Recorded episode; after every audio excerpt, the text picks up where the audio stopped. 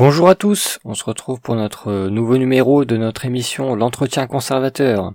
Aujourd'hui, on a le plaisir de recevoir euh, nos invités euh, Le Rocher, Léonard et Thomas. Salut à vous. Salut. Le thème de ce numéro, ça va être euh, l'économie parallèle, ou plutôt les économies parallèles. On va pouvoir creuser ce sujet avec Le Rocher qui, qui vont pouvoir nous aider à développer ce, ce domaine qui est assez large et qui est euh, très euh, compliqué à appréhender au, premier abord, mais qui est en fait crucial dans la compréhension de ce qui se passe aujourd'hui euh, dans le monde politique et euh, géopolitique et économique. Donc l'économie parallèle, sujet passionnant. Euh, avant qu'on se lance dedans, euh, j'aimerais euh, remercier les abonnés et les, gens qui commentent les vidéos et qui jouent le jeu et qui nous suivent de plus en plus. On vous remer- remercie fortement de nous soutenir et on remercie les derniers membres qui viennent de rentrer euh, euh, dans notre communauté qui, qui se sont inscrits dernièrement. Euh, vous, êtes vraiment euh, géniaux et vous êtes très qualitatifs donc on, prend toujours un, un plaisir immense à recevoir des nouveaux membres. N'hésitez pas à nous rejoindre si c'est pas encore fait. Euh, avec moi, comme toujours, euh, mon collègue euh, Nicolas, rédacteur en chef de Conservateur Enthousiaste. Salut Nicolas. Salut Alexis, salut le Rocher. Très heureux d'être là. Très content d'être là également. Et puis on va pas perdre plus de temps. euh, le Rocher.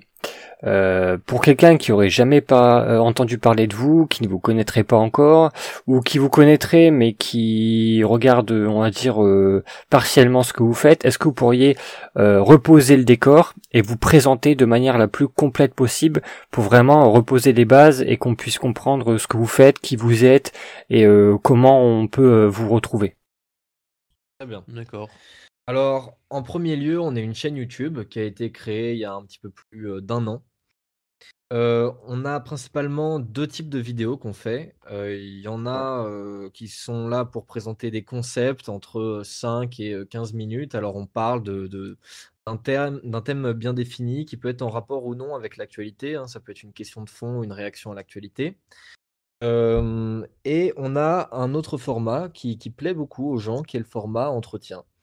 Euh, on fait tout simplement des interviews, hein, on n'a rien inventé de ce côté-là. On, cherche un petit peu, euh, si on veut, à être une sorte de, de, de de, de droite. Et dans ce cadre-là, on, part interviewer euh, différentes personnalités qui ont voilà, le- leur profil propre, qui ont quelque chose à, proposer, qui ont soit une association, soit un média, soit, euh, je sais pas, euh, écrit un livre en rapport avec euh, ce qu'on fait de près ou de loin. euh, par une marque peut-être éventuellement, ça s'est pas fait encore, je crois, pour le moment. Et enfin voilà, on, on- on assume aussi le fait d'être de droite parce qu'on pourrait ne pas l'assumer. hein. On pourrait dire voilà, on est un média Neutre. neutre, voilà. Mais j'estime que nous n'avons pas le temps de faire ça. Je- voilà, je n'ai pas le temps de m'intéresser au marxisme-léninisme comme possible, euh, comme possible recours euh, à la décadence moderne. Euh, encore faut-il faire le, le- le constat qu'il y a une décadence moderne. hein. Enfin bref, par conséquent, voilà, on fait principalement ça en premier lieu sur YouTube. Ensuite, on est présent aussi sur Instagram. Alors sur Instagram, on va avoir des, des, des posts où on va faire des stories. euh, plus qui- léger. Voilà, c'est beaucoup plus léger. C'est surtout pour vous tenir euh, informé de, de petits trucs euh, comme ça. Généralement, d'ailleurs, on ne, on ne repartage pas les informations que tout le monde a déjà vues euh, par ailleurs. Donc, on n'est pas, on n'est pas un, un- un site d'information. On est plus taquin, on va dire, sur Instagram. On n'est pas dans, dans quelque chose d'approfondi comme on le fournit sur YouTube. Euh, voilà, sur Instagram, c'est plus léger. C'est euh, de là, ça partage un petit peu de technique, des petites informations qu'on voit passer. Voilà, c'est pas aussi recherché, on va dire. Voilà, donc si je devais définir ce qu'on est, on est tout simplement un média indépendant de droite. D'accord, c'est très bien. On a, on a les bases de ce que vous faites et de, de qui vous êtes, c'est déjà beaucoup plus clair. J'aimerais bien vous, vous poser des questions pour creuser un peu plus sur le contenu. C'est quoi exactement votre contenu? Vous le considérez comme de la réinformation, l'information alternative Comment vous définissez votre contenu? Plutôt de la rééducation, oui, c'est-à-dire, euh, alors on va peut-être euh, parfois euh, présenter un personnage dans, dans sa globalité, faire comme si on, on découvrait, on part du, du début, on Mmh. a, on Des a fondamentaux, qu'est-ce que vous voilà. faites, quels sont vos objectifs, qu'est-ce que vous pouvez apporter. Voilà, c'est ça. Les questions, Exactement. les fondamentaux. Et parfois, on invite quelqu'un pour parler d'un thème en particulier. Bah, par exemple, récemment, on a reçu euh, Marie Chancel, euh, journaliste euh, à, à Éléments, euh, pour traiter de la question des chrétiens d'Orient et principalement euh, la question des chrétiens d'Orient en Arménie, dans la région de l'Arsar qui a été euh, donc euh, prise par l'Azerbaïdjan.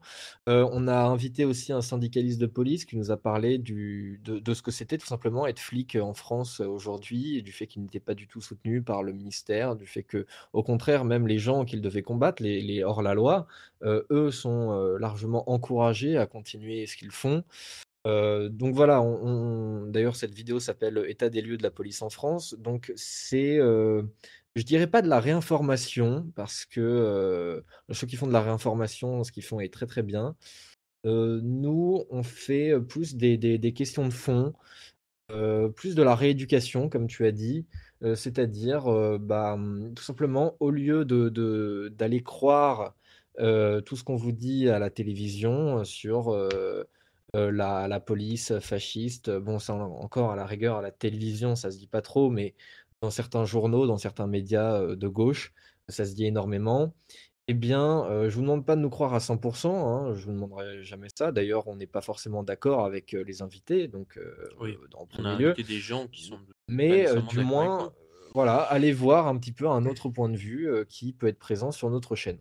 D'accord, c'est super intéressant. Pour ceux qui vous connaissent pas, ça donne, ça donne déjà envie d'aller voir un peu votre contenu. D'ailleurs, il y a, y a quelque chose que j'aime bien dans votre chaîne euh, et dans votre contenu, c'est que vous donnez euh, vraiment beaucoup la parole et à des gens très diversifiés, qui viennent vraiment de plein de milieux différents avec des profils différents. Donc c'est, je trouve que c'est très intéressant. Vous êtes un peu une sorte de carrefour euh, au niveau des personnalités que vous invitez. Euh, donc on a vu passer chez vous des gens euh, euh, de tout profil comme Barbare Civilisé, Charles Gave, Estelle Redpil, Thomas Ferrier, Droite de demain, la cocarde étudiante. Voilà, en fait c'est quand même un large spectre de gens qui sont sur des créneaux différents, mais il y a vraiment une sorte de carrefour de la parole dans votre chaîne YouTube, donc c'est très intéressant.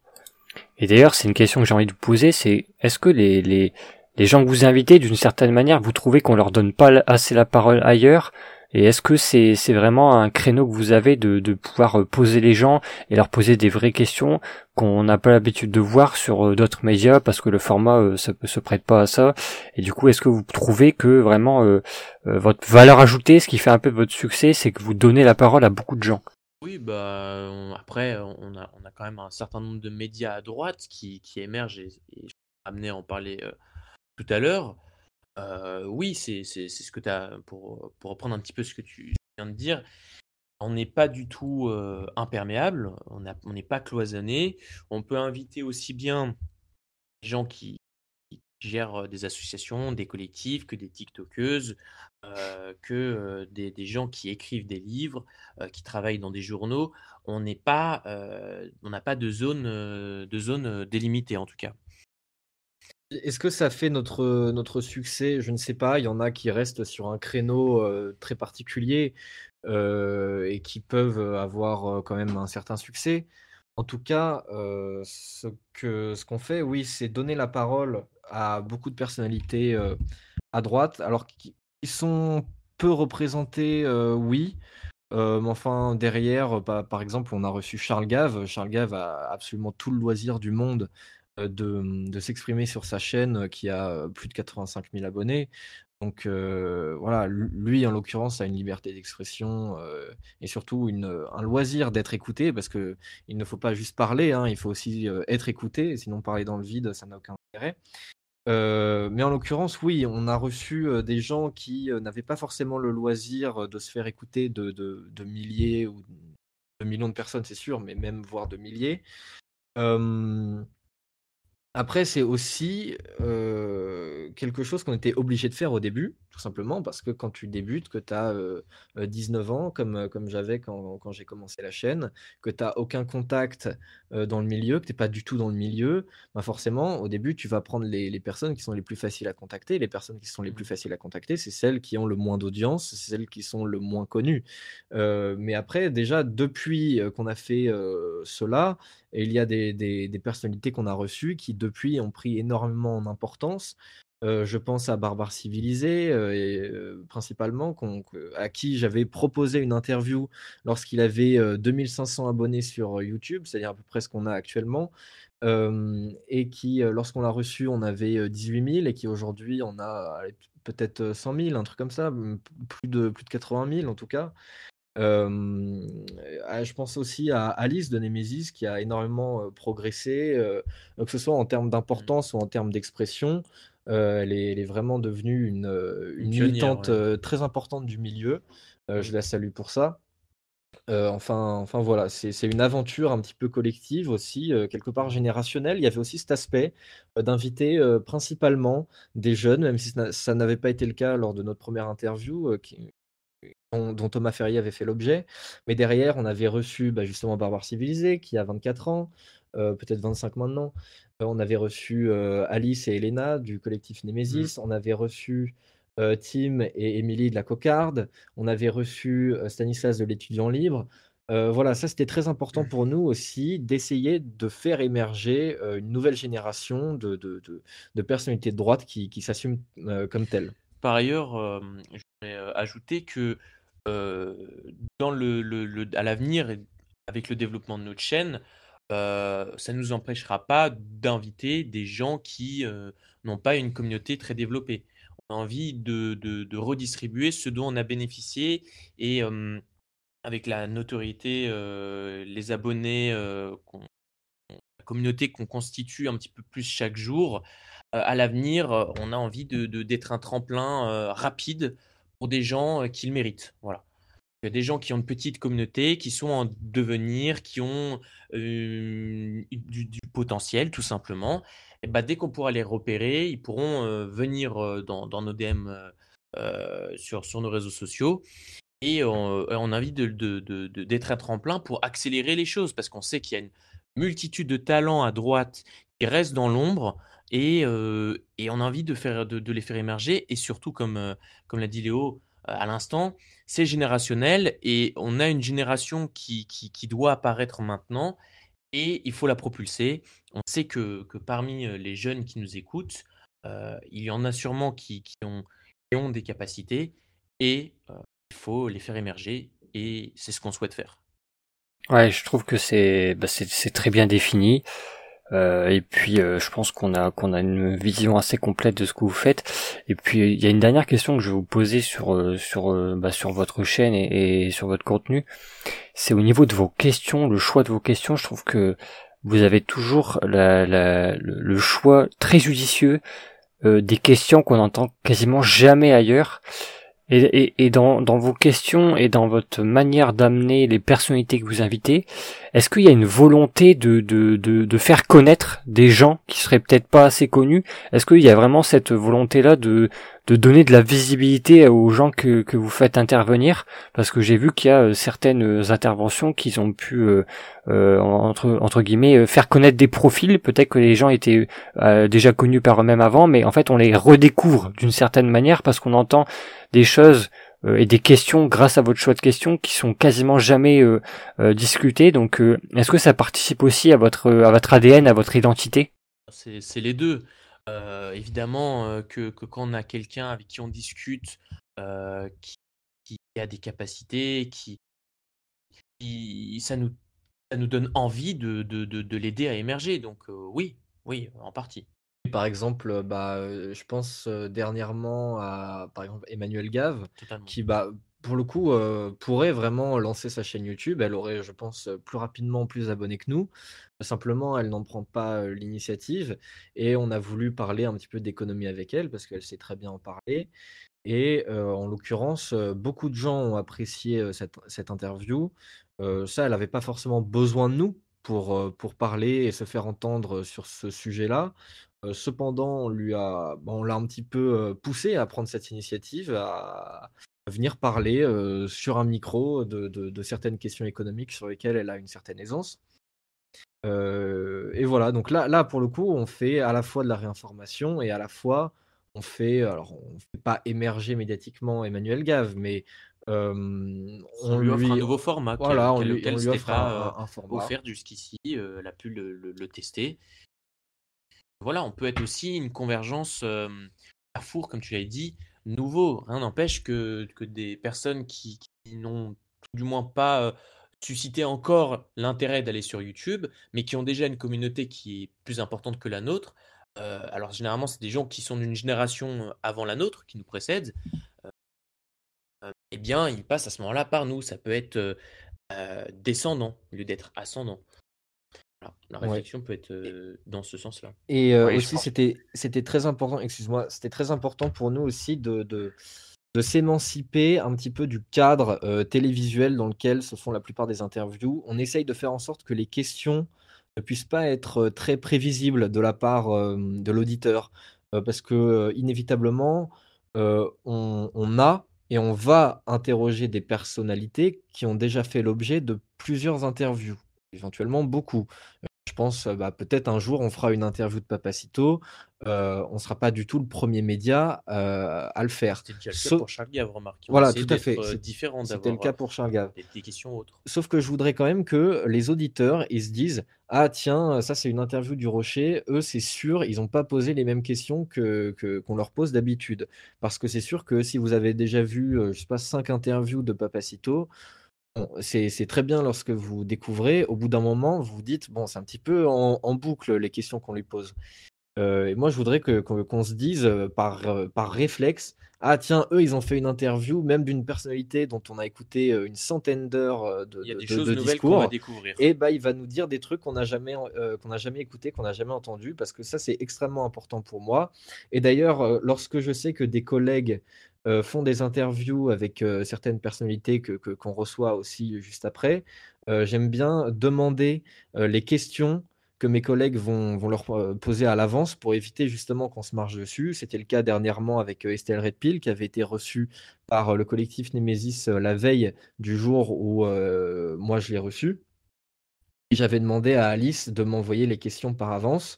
Euh, elle avait par ailleurs des, questions très intéressantes, euh, mais euh, pour faire en sorte justement qu'on ne pose pas les mêmes questions. Et qu'au final, les, interviews soient des copier-coller et qu'au final, les internautes déjà perdent du temps.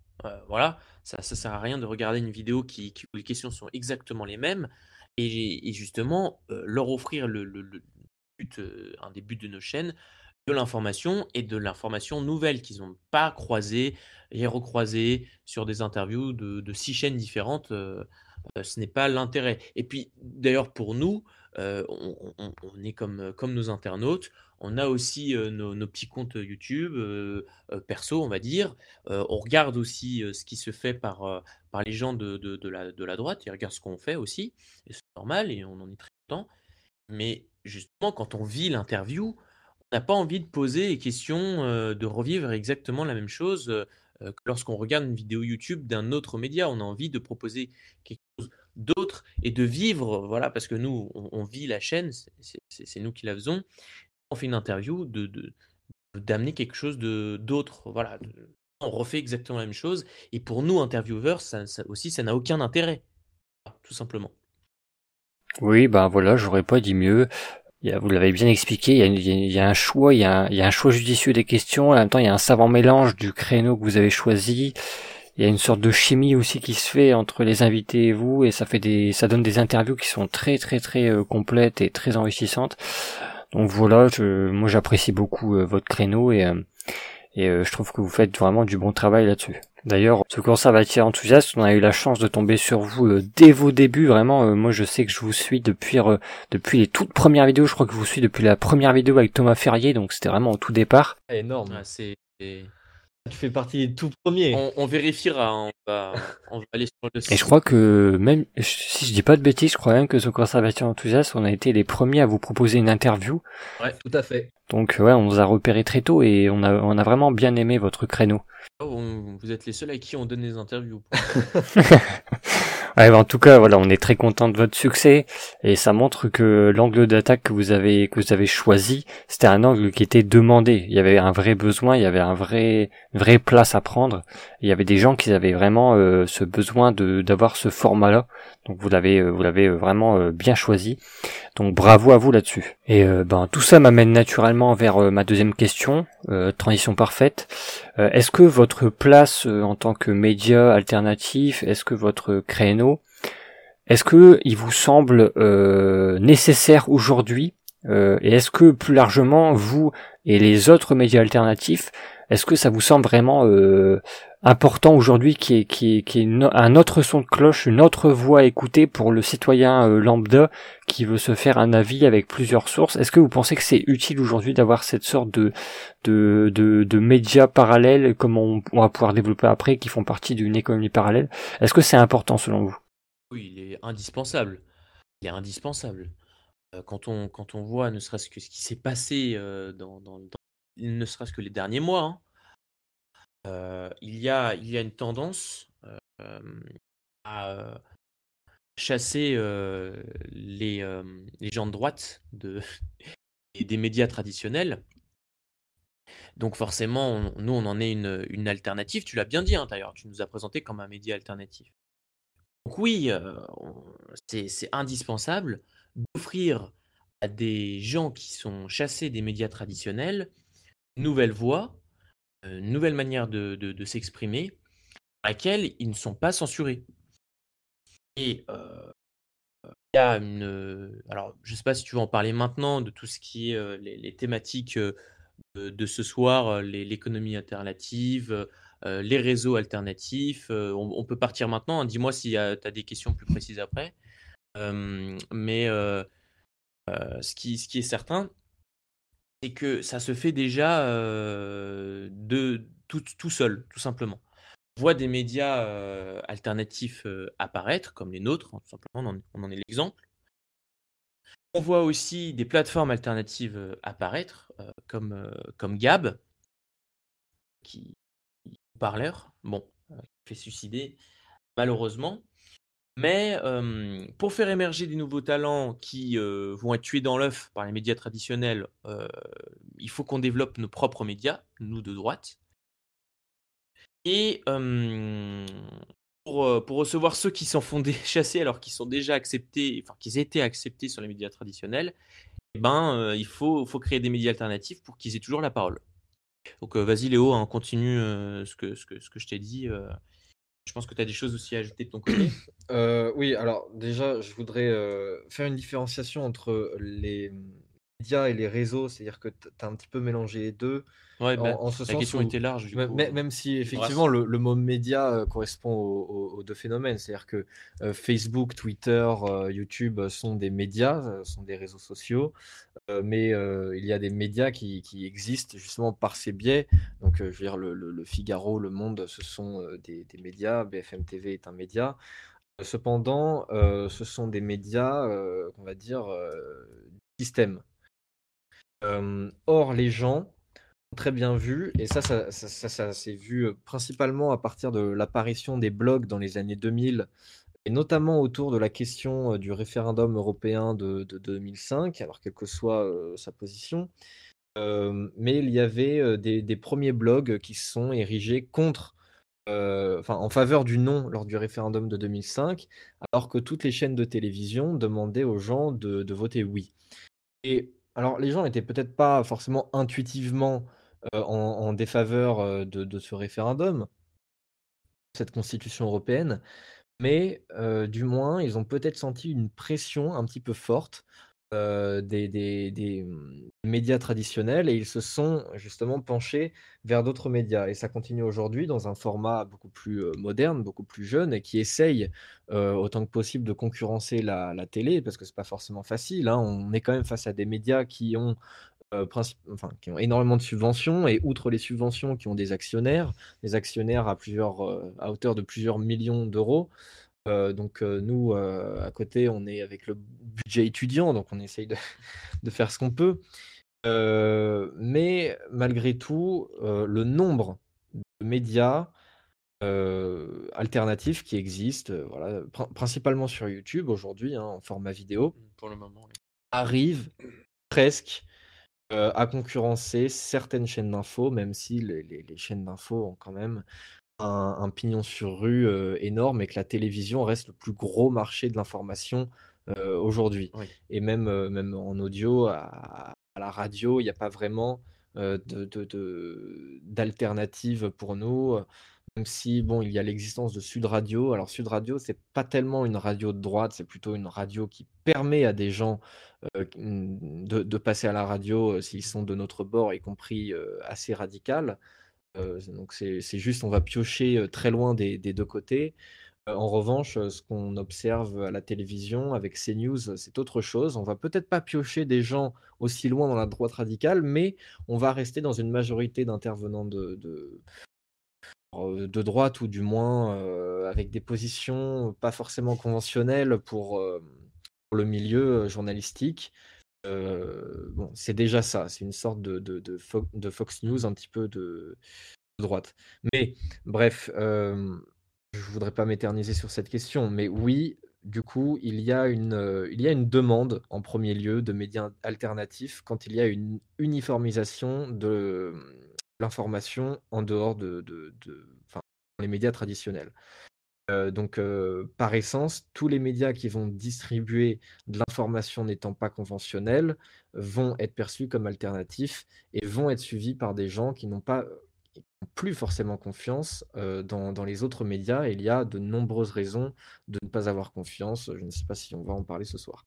Oui, c'est bien résumé au final. C'est une situation dans laquelle je pense que beaucoup se retrouvent ou se sont déjà retrouvés. Et, euh, et du coup ça me ça m'amène euh, naturellement vers ma, ma deuxième partie euh, où on va parler de l'économie parallèle. Ma, ma question en fait c'est est-ce que vous pensez qu'on va ou qu'on est déjà dans une scission, c'est-à-dire qu'il y a vraiment une, une scission euh, de l'économie entre la gauche et la droite, c'est-à-dire qu'en fait, euh, il y, a, y, a, des médias de gauche, il y a des médias de droite, et même plus largement, en fait, il y a vraiment une économie de gauche, une économie de droite. Donc, la gauche a ses propres banques, a ses propres médias, a ses propres entreprises, ses propres réseaux sociaux, et pareil pour la droite, la, la, droite a ses propres réseaux sociaux, ses propres médias, ses propres banques, ses propres entreprises, et voilà, il y a une vraie scission. Est-ce que vous pensez qu'on est déjà dans cette scission-là, et, et pourquoi pas peut-être qu'on que vous pensez qu'on va y arriver ou, qu'on ou que ça va se développer? Est-ce vous pensez que du coup là il y a une sorte d'équilibre qui est en train de se, se créer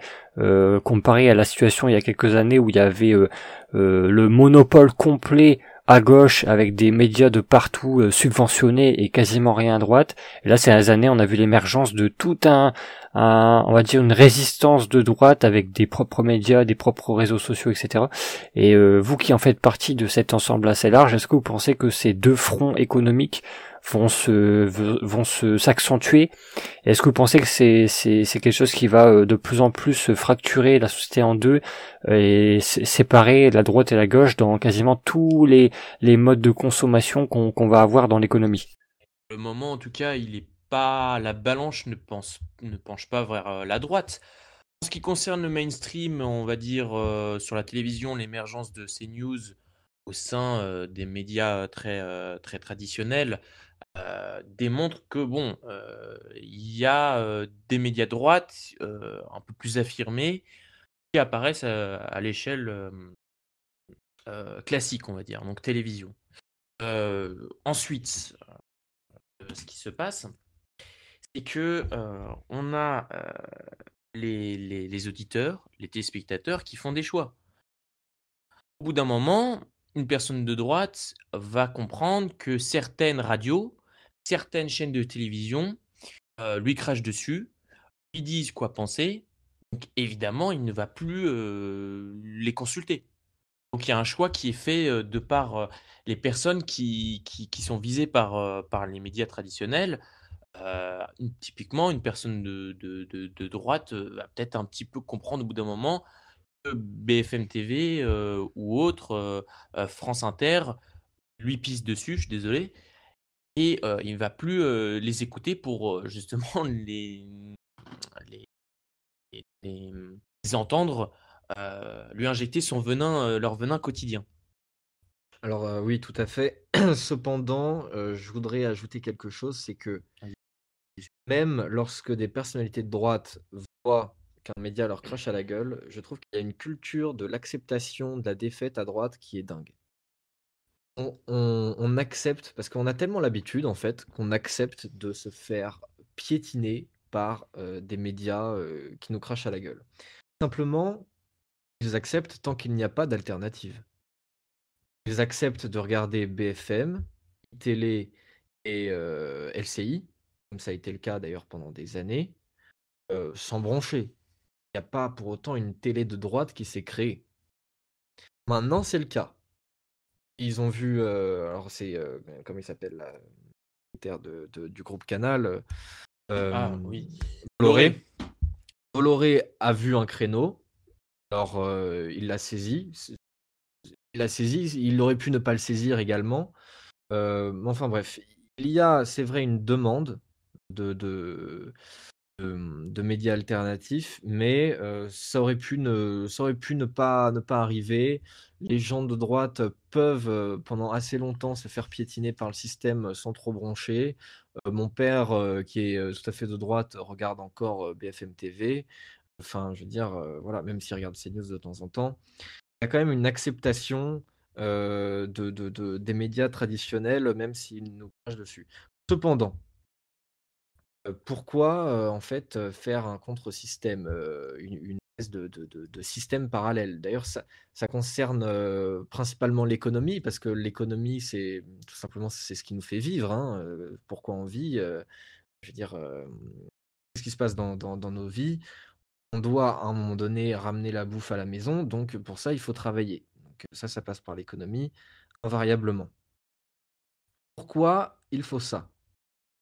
Parce que on doit souvent faire un choix entre nos intérêts privés et nos intérêts de ce qu'on voudrait pour la politique.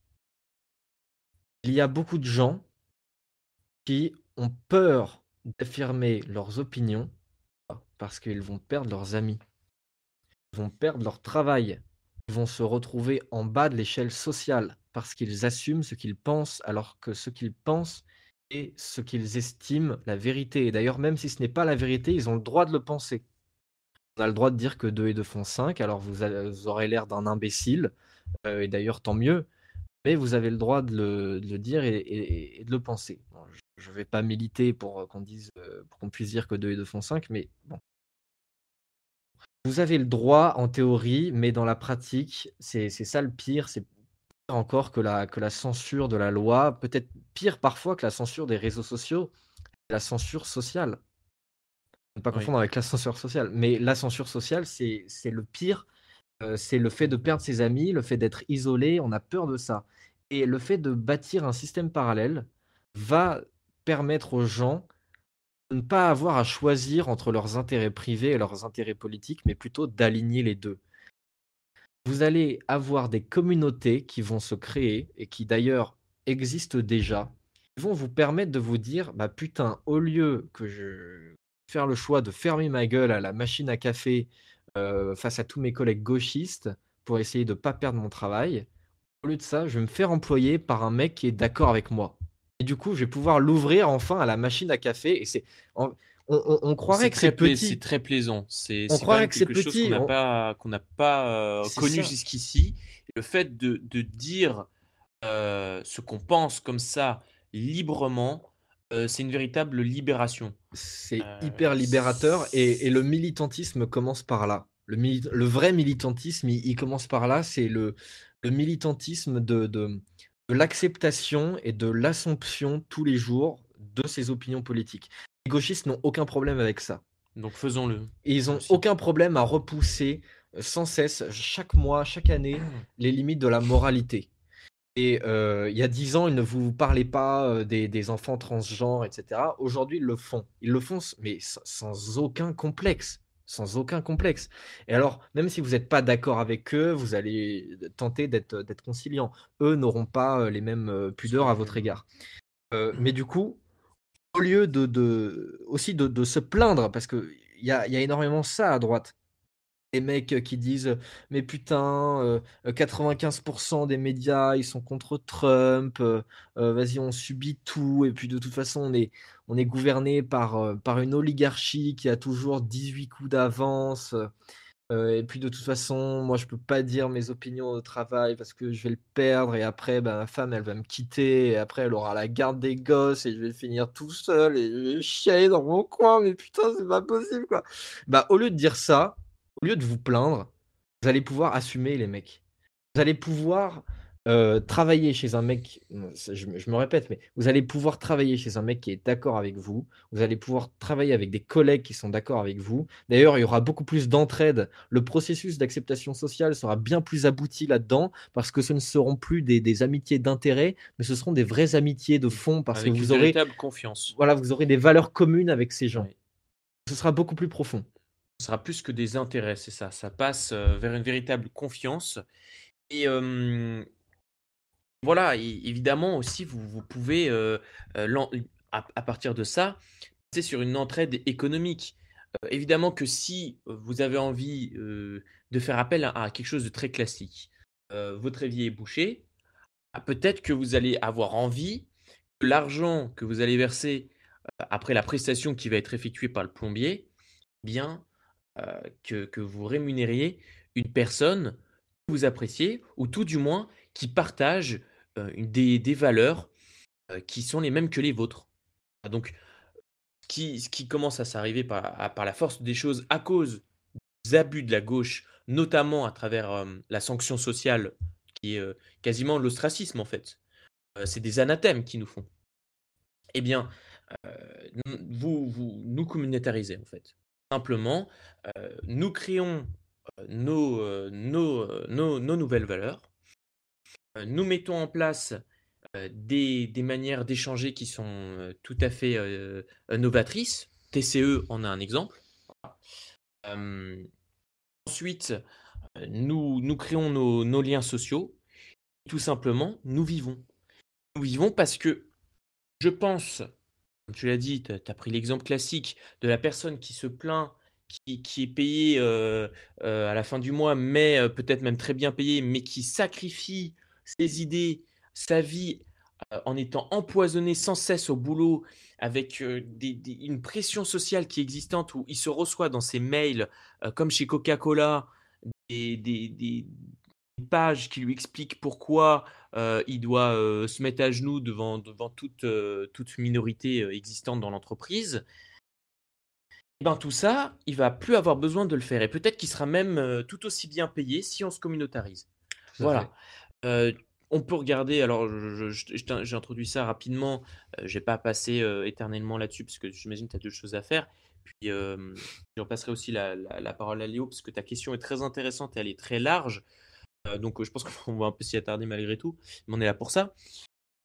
on peut aussi soutenir des, entreprises qui, nous tiennent à cœur et qu'on n'aurait pas nécessairement découvert avec un communautarisme qui existerait sur, sur d'autres plateformes que, que, YouTube. Parce que ce qui va se passer, c'est que le président des États-Unis, il a sauté Twitter. Bon, il peut plus créer de chaîne YouTube. des, des, personnes de droite comme, comme Estelle. Estelle ne peut plus publier comme elle le veut sur, sur TikTok. Aïs, discussion, a sauté Twitter. Elle saute sans arrêt d'Instagram. Au bout d'un moment, on voit aussi le nombre de personnes. Il suffit d'aller dans vos DM Twitter, vous allez voir que ce compte, on l'a tous eu ce message, ce compte vous a suivi pendant un an et cinq jours, de types qui sautent toutes les cinq minutes. si vous perdez des abonnés sur Twitter, c'est pas parce qu'ils sont nécessairement des abonnés, c'est parce qu'ils ont sauté Twitter. Vous voyez bien qu'au bout d'un moment, avec ce qui se passe, euh, que ce soit sur Twitter, que ce soit sur YouTube, on est poussé euh, vers la sortie. On n'a pas la maîtrise pour le moment de, ces réseaux sociaux, donc il faut qu'on les crée. Et on peut installer un véritable communautarisme dedans, avec même des plateformes payantes. Il a fait, par exemple, Psychosos. Psychosos a créé son site de son côté avec un format payant, mais de l'autre côté, les gens ne sont pas nécessairement favorables à toujours payer. Ce qui est logique, parfois tu as envie de faire des économies quand tu vois les impôts que tu te prends à la fin de l'année ou sur ta TVA. Bon, tu as un petit peu mal, mal aux dents, on va dire, on serre un peu les dents au bout d'un moment, vous préférez quoi? Mettre 3 euros dans un site, qui pourrait être, un peu proche de YouTube, où on pourrait payer des modérateurs qui qui des personnes pas nécessairement des modérateurs, justement, il y en aurait peut-être pas, mais des personnes qui pourraient, mettre des, mmh, une organisation, une logistique qui serait très agréable. Par exemple, je suis désolé, hein, mais Amazon Prime, Netflix, leurs interfaces sont, très agréables à utiliser. Il euh, faut y mettre le prix. Au bout d'un moment, si on est 10 000 à payer 3, à payer 3 euros par an, ça fait, 3, ça fait 30 000 balles. Qu'est-ce que ça va permettre de faire? Ça va permettre à ce que les personnes qui vont, qui vont être rémunérées, ça va faire tourner un site. Ça, on va pouvoir. Euh, il y a plein de gens dans le milieu qui ont envie de faire ça. Euh, créer des interfaces sympas, des applications. Vous vous rendez compte le boulot que ça fait? Ensuite, d'avoir du matos. Aujourd'hui, Léo le disait très bien, nous, notre chaîne, elle évolue. On a, on dans un studio, on a mis des mousses, on achète des micros. Mais quand on regarde nos, premières vidéos, on, elles sont tournées à l'iPhone.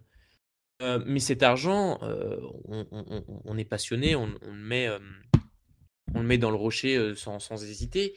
Mais on a un budget étudiant aussi. et, on, pourrait encore faire mieux si on avait un site internet qui rassemblait tous les médias et voilà, on aurait un meilleur matériel. Ensuite, pour ce qui est de, l'économie, est-ce que vous préférez avoir des pulls Jules Made in Progress qui vous dit ce qu'il faut penser de, se métisser, d'accepter telle ou telle nouvelle valeur ben, au bout d'un moment, vous préférez pas une pub Terre de France ou une pub pour des bars comme Brenos.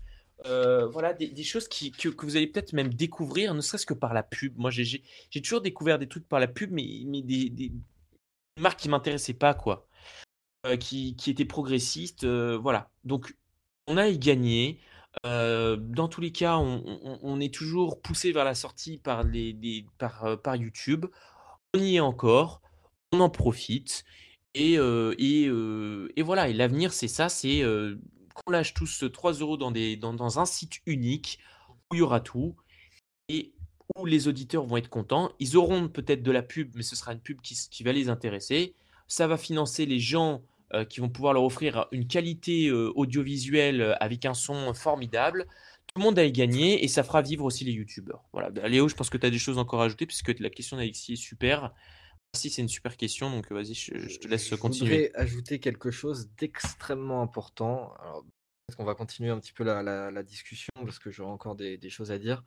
Et avant d'écouter de, la prochaine question, je voudrais dire tout simplement que un bon militant est un militant heureux.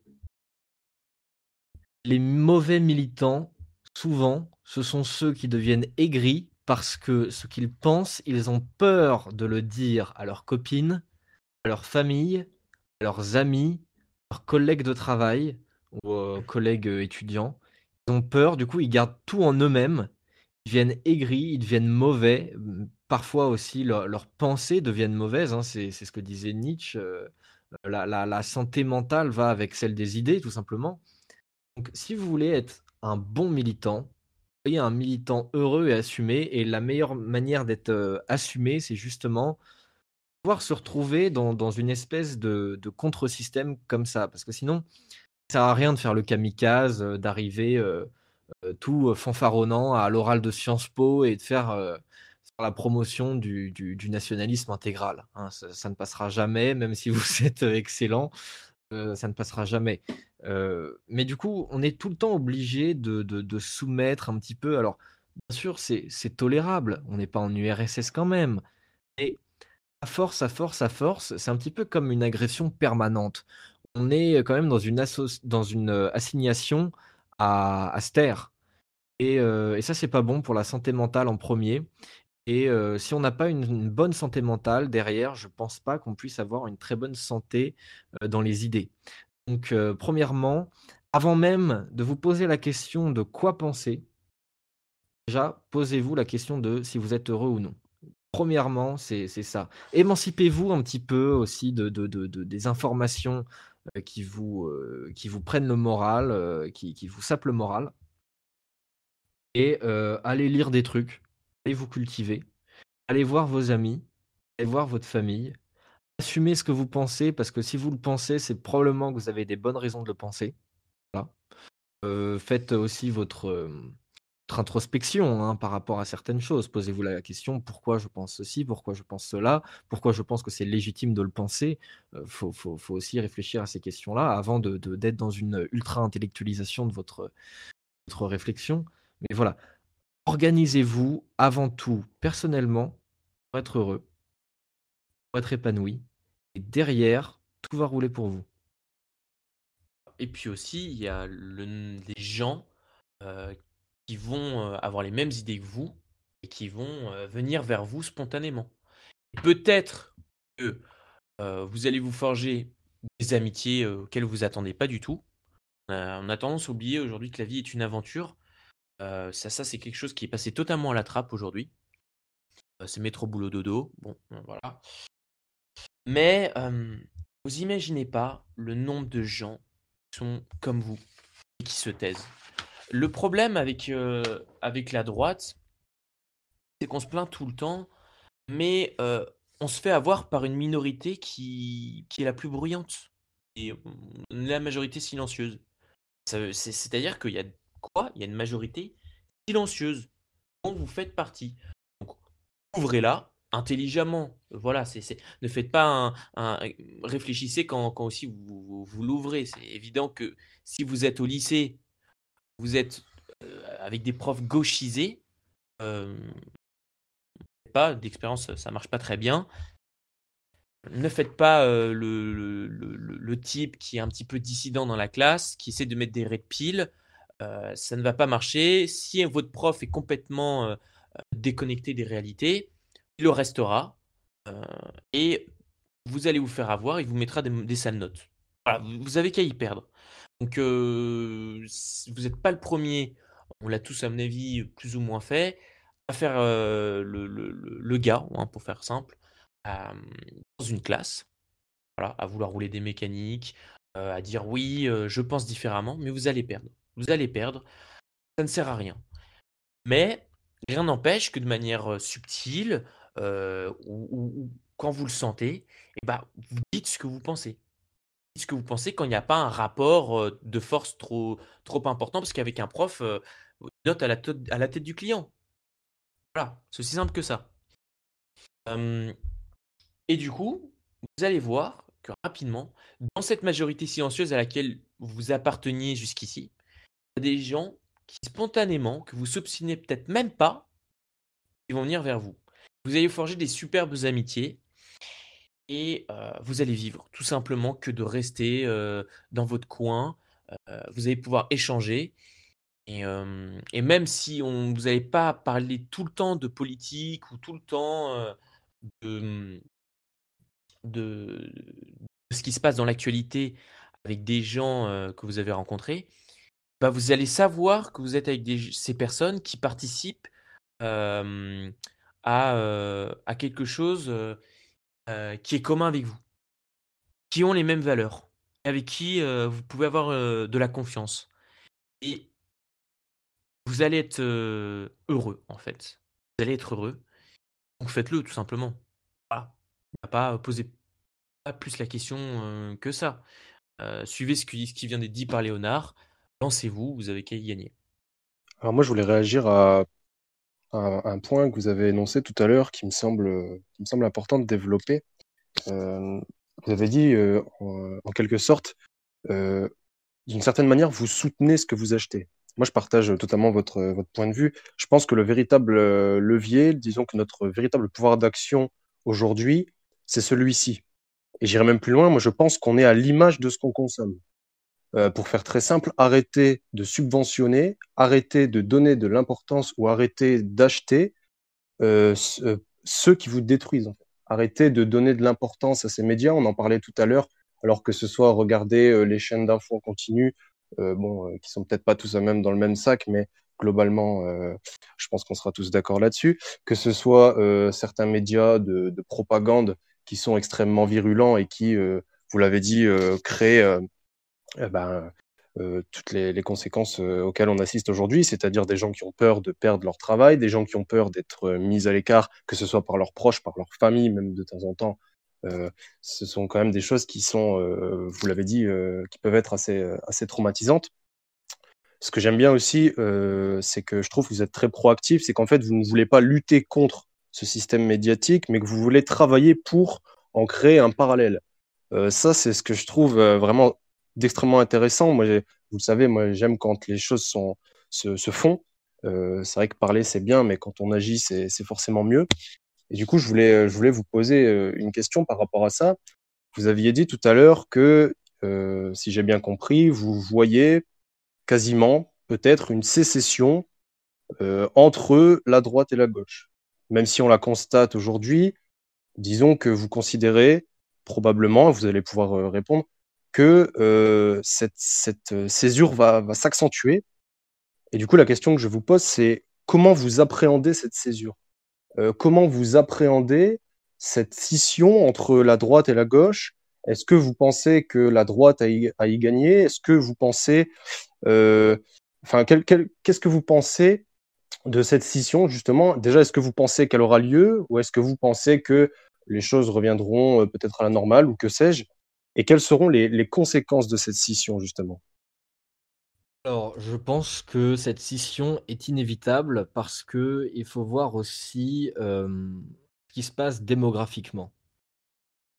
On a eu des boomers, euh, donc ça c'est principalement les, plus de 60 ans maintenant, qui ont eu une tradition de gauche modérée et de droite modérée et qui étaient habitués à s'écharper ensemble sur le terrain du débat. Aujourd'hui, on a euh, des générations euh, qui sont beaucoup plus étiolées en termes euh, d'opinion politique. On ne se partage plus le centre droit et le centre gauche et le centre. On se partage ce qu'on appelle principalement, communément dans les médias, euh, l'extrême droite et l'extrême gauche. Alors encore faudrait-il se poser la question de ce qu'est objectivement l'extrême droite et l'extrême gauche, mais on peut se poser la question subjectivement, c'est-à-dire qu'est-ce qui est extrême à droite par rapport au reste et qu'est-ce qui est extrême à gauche par rapport au reste. Bref. Euh, on a d'un côté une jeunesse de gauche ultra militante euh, qui va être à fond dans les questions transgenres, euh, très no border, ultra libertaire sur absolument toutes les questions et qui va absolument pas se poser la question de si euh, leur opinion est modérée ou pas. Et de l'autre côté, on va avoir une génération qui a d'ailleurs porté le nom d'une euh, association maintenant dissoute, une génération identitaire. Voilà. Euh, parce que on est né dans une France, même plus globalement dans une Europe occidentale, on a l'impression de s'être fait voler justement par les générations précédentes. Euh, je veux dire, euh, vous avez probablement dû déjà tomber sur des vidéos de de l'INA dans le Paris et plus globalement dans la France des années 60. Et attendez, ça m'étonne que l'INA ne soit pas interdit. Parce que juste, euh, comparer la France des années 60 en images, France qu'on nous fait comprendre à longueur de journée qu'elle a été fantasmée, qu'elle n'a jamais été existée, allez voir les vidéos de l'INA, cette France a existé. Euh, et comparer cette France-là avec la France d'aujourd'hui, enfin, je veux dire, c'est une incitation à la haine raciale, c'est ou une incitation à la haine de la gauche, en fait, parce que globalement, le système a été vérolé, verrouillé, contrôlé par la gauche depuis environ 50 ans. Progressivement, ça a été globalement depuis euh, mai 68.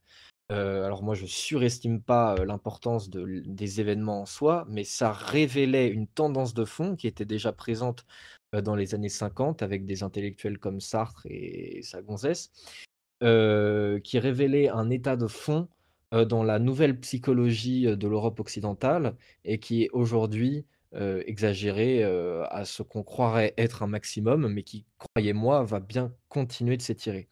Donc, ça s'étire, ça s'étire, ça s'étire au fur et à mesure des nouvelles générations qui arrivent, et les nouvelles générations qui arrivent vont prendre possession du système. Le système nous tolère de moins en moins. Regardez par exemple Facebook, regardez par exemple Amazon, regardez par exemple Twitter. Euh, Mark Zuckerberg est un homme de gauche, il ne se cache pas. Euh, il est démocrate. Voilà, ça, se dit beaucoup aux États-Unis. Hein, les, propriétaires de, grandes entreprises euh, ne se le cachent pas. C'est voilà, culturel. Euh, Amazon, Bezos est démocrate.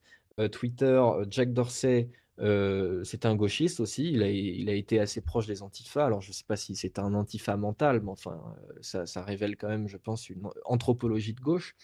Et encore, je veux dire, ces gens-là pourraient être de gauche, mais sans nous censurer.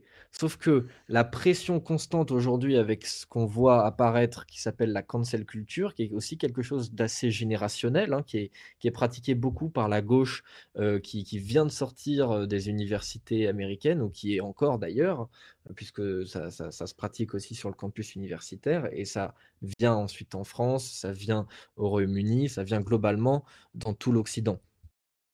Donc ça, c'est euh, quand, je vous raconte tout ça, je vous fais comprendre tout simplement que le système décide de nous dire non, le monde ne se fera pas avec vous.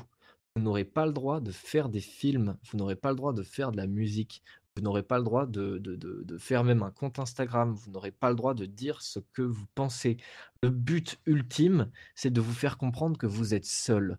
Et lorsque vous pensez avoir des opinions tout à fait logiques, mais que vous, êtes, vous avez l'impression d'être le seul à les porter, vous allez euh, naturellement y renoncer. C'est humain, c'est tout à fait compréhensible.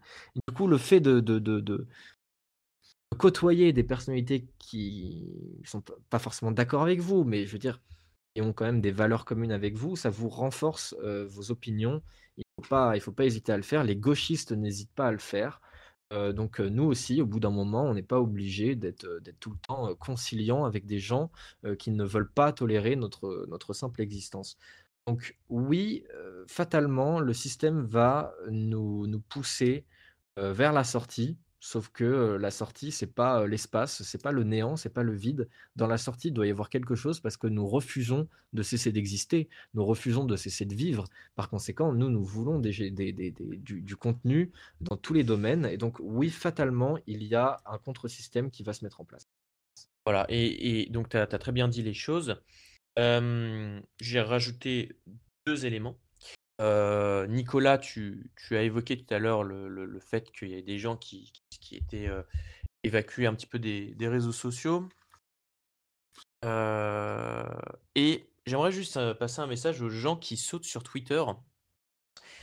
En fait, tu disais, Nicolas, que on fait des choix quand on achète.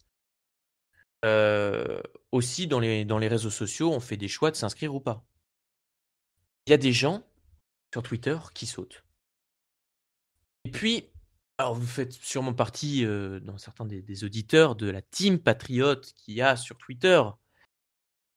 Et quelque chose qui me surprend, il y a des gens euh, qui sautent et qui reviennent après. Euh, oui, aidez-le à retrouver ses abonnés. Moi, j'appelle ça du masochisme. Hein. Les types se font sauter leur, leur compte Twitter sauter ils ont créé 4, ils ont créé 5, 10, 40. Mais euh, au bout d'un moment, il va falloir comprendre que ah, c'est pas euh, comme ça il y a 5 ans sur Twitter. Tu sautais vraiment si tu mettais une photo de à la Benjamin Griveaux, quoi, on va dire. si tu avais des propos, euh, voilà, c'est les, néo-nazis. Des néo, des néo-nazis. Alors, ça existait déjà, il y avait des prémices. Mais là, on a quand même connu une expansion jusqu'au président des États-Unis qui a sauté. Les gars, vous comprenez pas que si le président des États-Unis saute, est-ce que vous croyez pas que Twitter va gêner pour, euh, pour dégager votre compte de 50 abonnés que personne va voir? Et vous allez quoi Recréer un compte? Non. Nicolas disait, un petit peu ça. Et en fait, ce qui ferait le plus mal à Twitter, bah, c'est que vous reveniez pas. Ne revenez pas, allez sur Gab. Euh, en fait, vous leur remettez euh, un, petit peu de, À chaque fois, vous remettez une, machine, une, pièce dans la machine à sous, en fait. euh, vous relancez euh, votre compte Twitter, mais Twitter se, frotte les mains. Bon, petit aparté. Ensuite, ce que tu as dit, Léo, était, très juste. tu as parlé de sécession tout à l'heure. On va pas rentrer dans les détails parce qu'on a encore des choses à évoquer. Mais je vais, je vais citer quelqu'un que j'ai découvert grâce à Lino Ventura dans Apostrophe, qui citait Alexandre Solzhenitsyn. Et je, vais, je vais citer, du coup, ça m'a fait penser à cette citation. L'autolimitation librement consentie est une chose qu'on ne voit jamais. Tout le monde pratique l'auto-expansion jusqu'à ce que les cadres juridiques commencent à émettre de petits craquements. J'en rajouterai pas, mais ça résume la chose sur l'avenir qu'on voit et par rapport au mot que tu as utilisé, à savoir la sécession. Bien, bien, bien, vous avez bien résumé le sujet là, vous avez vraiment bien balayé le sujet, c'était un très très beau développement. donc oui, effectivement, pour faire un peu un résumé, donc on est tous d'accord déjà pour partir d'une base qui serait de dire que ces dernières années, il y a, y, a, un constat à faire que la, la censure et la liberté d'expression euh, ont été bousculés, c'est le peu de le dire, et on voit euh, plus les mois et plus les années avancent, plus la liberté d'expression euh, devient de plus en plus petite, donc on sent vraiment une censure qui s'accentue avec des bannissements sur les réseaux sociaux et une chasse aux sorcières comme ça qui, qui ne fait qu'augmenter. Et puis comme vous l'avez dit, avec ce qui s'est passé avec Trump, avec le bannissement de, de Trump de Twitter, euh, on a vraiment vu là, ça a été vraiment un moment charnière, charnière, ça a été vraiment un signal d'alarme où en fait on est passé du, du monde d'avant où on, on, considérait les médias comme un, un, pouvoir assez puissant, mais ça restait quand même un pouvoir soumis à l'État, c'était un pouvoir secondaire.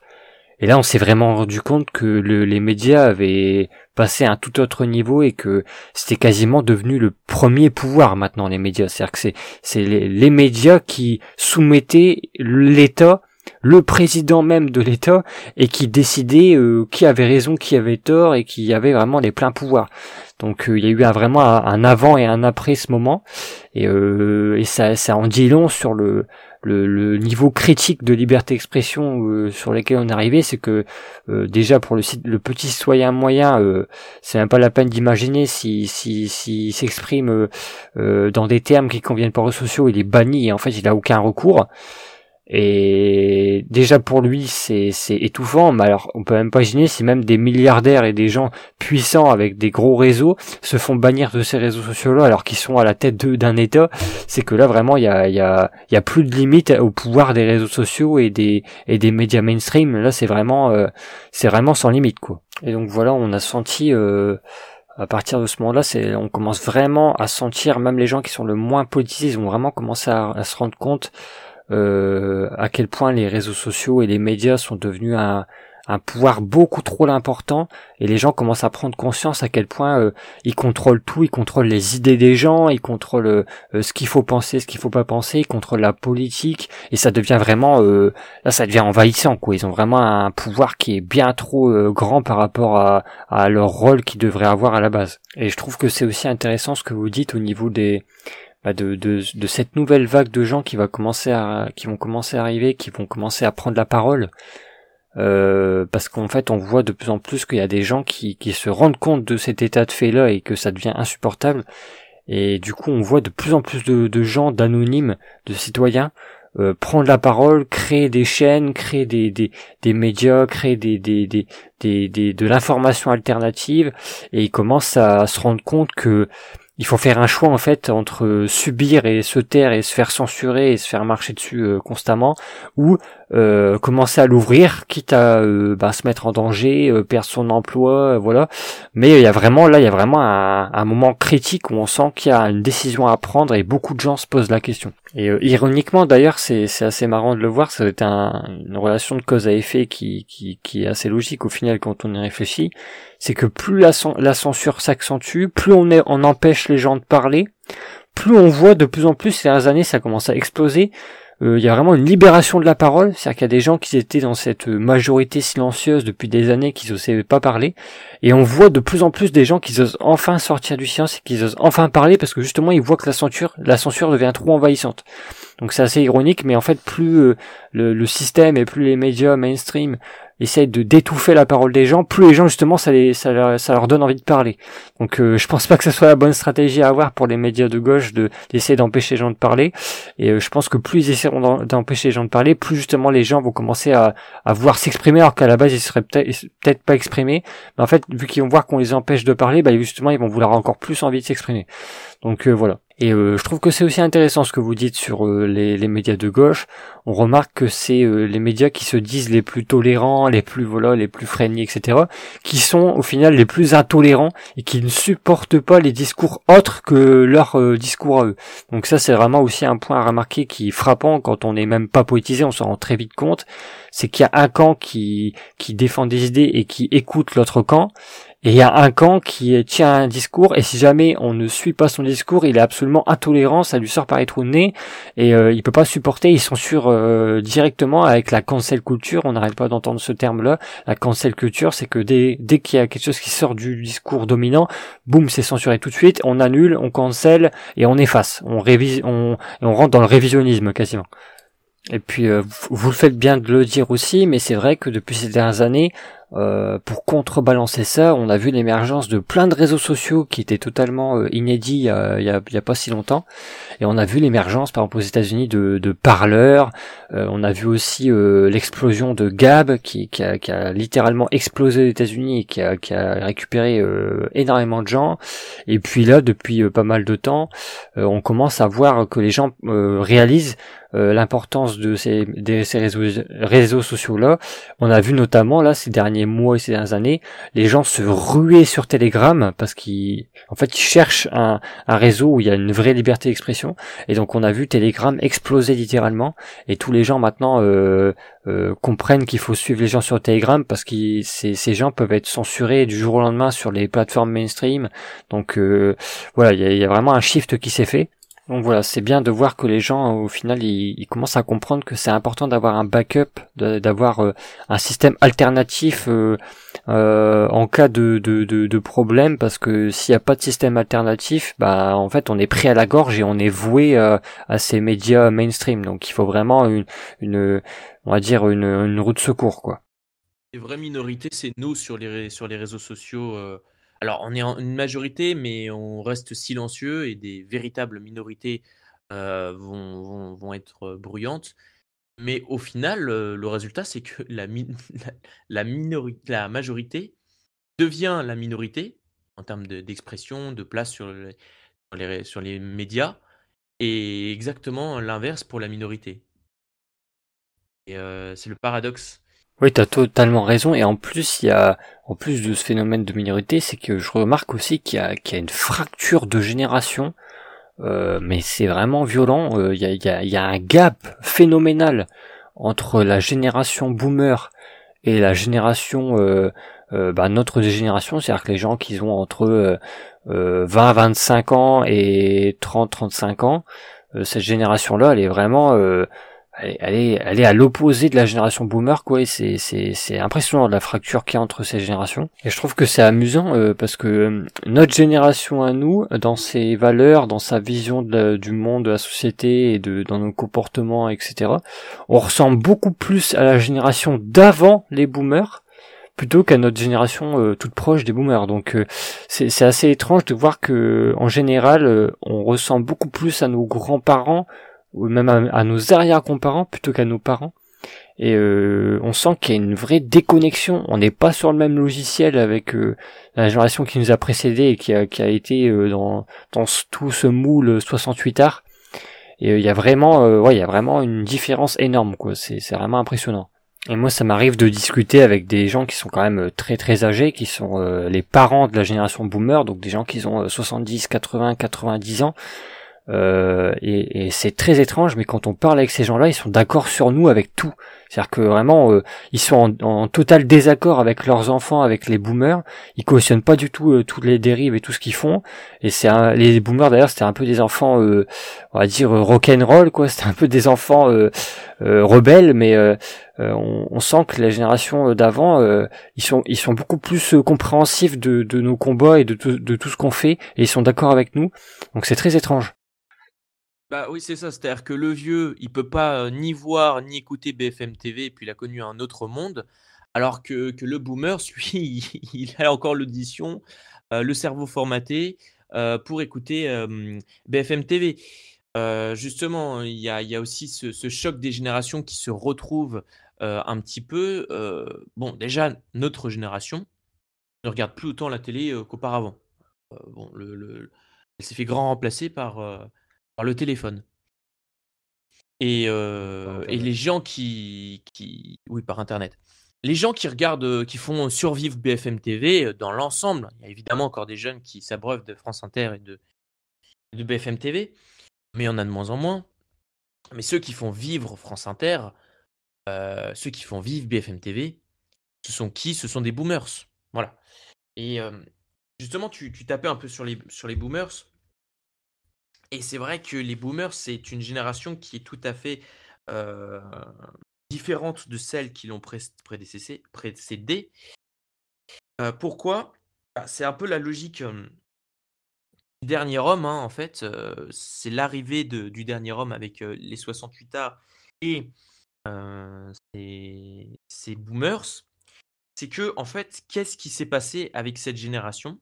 C'est que c'est la première génération de l'histoire à perdre totalement le sens du sacrifice. C'est les premiers en fait à inventer une forme de sacrifice qui est vraiment, euh, vraiment nouvelle, euh, qui est un sacrifice indolore, qui est celui de sacrifier en fait l'avenir, l'avenir de ses, de descendants, à savoir nous. Et nous, on réagit euh, bah, comme un système un peu immunitaire. On est les derniers à sonner le, tocsin. Et, et à vouloir mettre en place des, mécanismes qui sont ceux de dernier recours quand on va être exclu des médias traditionnels et puis après avoir des, véritables violences. Oui, d'ailleurs j'ai une autre question parce que ce que ce que vous dites ça me rappelle ça me rappelle une formule qui est assez connue, c'est que euh, les, temps difficiles créent des hommes forts, les hommes forts créent des périodes de paix, euh, les périodes de paix créent des hommes faibles, et les hommes faibles créent des temps difficiles. Et c'est une boucle comme ça qui se répète. Et là j'ai l'impression qu'on qu'on est en plein dans une période où en fait c'est des hommes faibles qui ont créé des temps difficiles. Et là progressivement en fait ces temps difficiles, ces temps qui deviennent quasiment invivables, et eh ben c'est en train de créer une nouvelle génération d'hommes forts. Et du coup, les, les, les gens qui sont rebâtis après-guerre ont créé des temps de paix. Donc on a rentré dans les Trente Glorieuses, l'américanisation du monde, voilà, la société de consommation, etc. Donc ces temps de paix-là ont créé des, des, des, hommes faibles. Et ces hommes faibles, ces, ces hommes qui sont sortis un peu de ce moule 68 art, on crée une société vraiment euh, et, des temps difficiles. Là, on, le vit nous, euh, notre génération. Euh, on a des, on, atteint des pics de laxisme, d'insécurité. voilà, c'est de, de, censure. Enfin, ça devient invivable quasiment dans tous les domaines de la vie. Et, et, du coup, cette, ces temps difficiles, on, on, commence à comprendre et on commence à détecter que ça crée une nouvelle génération d'hommes forts. Donc euh, le cycle, euh, on va dire, va se finir et est en train de se finir progressivement. Puis euh, oui, au final, le, discours qu'on nous balance quand on est jeune, c'est il est, il est vraiment terrible, hein, parce que en fait, les boomers nous disent, voilà, nous on a bien profité, on a eu la grosse bagnole, la grosse maison. En général, ils ont eu une seule entreprise dans toute leur vie. Enfin, c'est très, c'est très fréquent d'avoir ce, ce, ce, parcours de boomer qui, qui quasiment fait qu'une seule entreprise dans toute sa carrière. Et puis on a eu voilà les gros CDI, les gros enfin voilà, il y avait tout ce, cette panoplie extrêmement glorieuse. Et nous, on nous dit, euh, dès nos jeunes années d'études, on nous dit, bah vous par contre, vous allez avoir du chômage, vous allez, vous allez galérer, vous allez faire plein de petits jobs. Ah puis vous en plus vous avez ceci, puis vous avez cela, et puis vous ne pourrez pas avoir d'appartement parce que l'immobilier ça devient trop cher, etc. Et en fait, on nous dit que tout ce que a eu la, la génération précédente, euh, eux ils ont bien profité, mais nous on l'aura pas, et que nous on va devoir manger, on va devoir serrer les dents à cause du laxisme et à cause du laisser faire et du laisser aller et des et on va dire de, de toute cette euh, mentalité euh, qu'ont eu les boomers. Donc on va payer les pots cassés, mais eux entre guillemets les boomers ils ont vraiment cette mentalité. D'ailleurs ça se voit de plus en plus avec le Covid c'est qu'ils ont cette mentalité de euh, égocentrisme à outrance et que en fait c'est eux avant tout quoi. Donc euh, ils sont prêts à mettre en stop et à mettre en pause de la société entière euh, pour se protéger et protéger leur santé. et même si ça tue les, commerces des jeunes et ça tue l'activité des jeunes et leurs études etc. C'est pas c'est pas un drame pour eux parce que avant tout c'est eux qui passent avant tout le monde quoi. Voilà c'est c'est assez c'est assez représentatif de la mentalité boomer qui ont eu une une une sorte de, tapis rouge toute leur vie, qui ont l'habitude d'être mis en priorité surtout. Et, et c'est, frappant de voir à quel point il y a, il une absence totale de, de, de de, de devoir de passation, de devoir d'héritage, de donner quelque chose à la génération suivante. Il y a vraiment plus ça, ça a été totalement mis aux oubliettes par la génération boomer. Et du coup, ma question fondamentale, c'est est-ce que toute cette économie parallèle, tous ces médias alternatifs et tous ces tous ces systèmes alternatifs qui se créent dans quasiment tous les, industries maintenant de plus en plus et qui qui accentuent cette sécession, est-ce que c'est, cette économie parallèle-là, est-ce que c'est pas un signe annonciateur d'un, renouveau, d'une nouvelle époque qui est en train d'arriver, une nouvelle période qui va s'annoncer? Et est-ce que ces médias qu'on considère aujourd'hui alternatifs, est-ce que c'est pas euh, plutôt euh, les médias mainstream de demain? Est-ce que ça va pas être les, les, les, médias qui vont prendre la relève pour le, le, le modèle d'après? Alors peut-être, moi, ma vision de la droite, c'est euh, par exemple une droite euh, pro-science, euh, dont, dont le but justement serait de étirer au maximum les limites de la science. Alors que j'ai l'impression que la gauche, de son côté, les seules limites qu'elle veut repousser, ce sont celles de la moralité.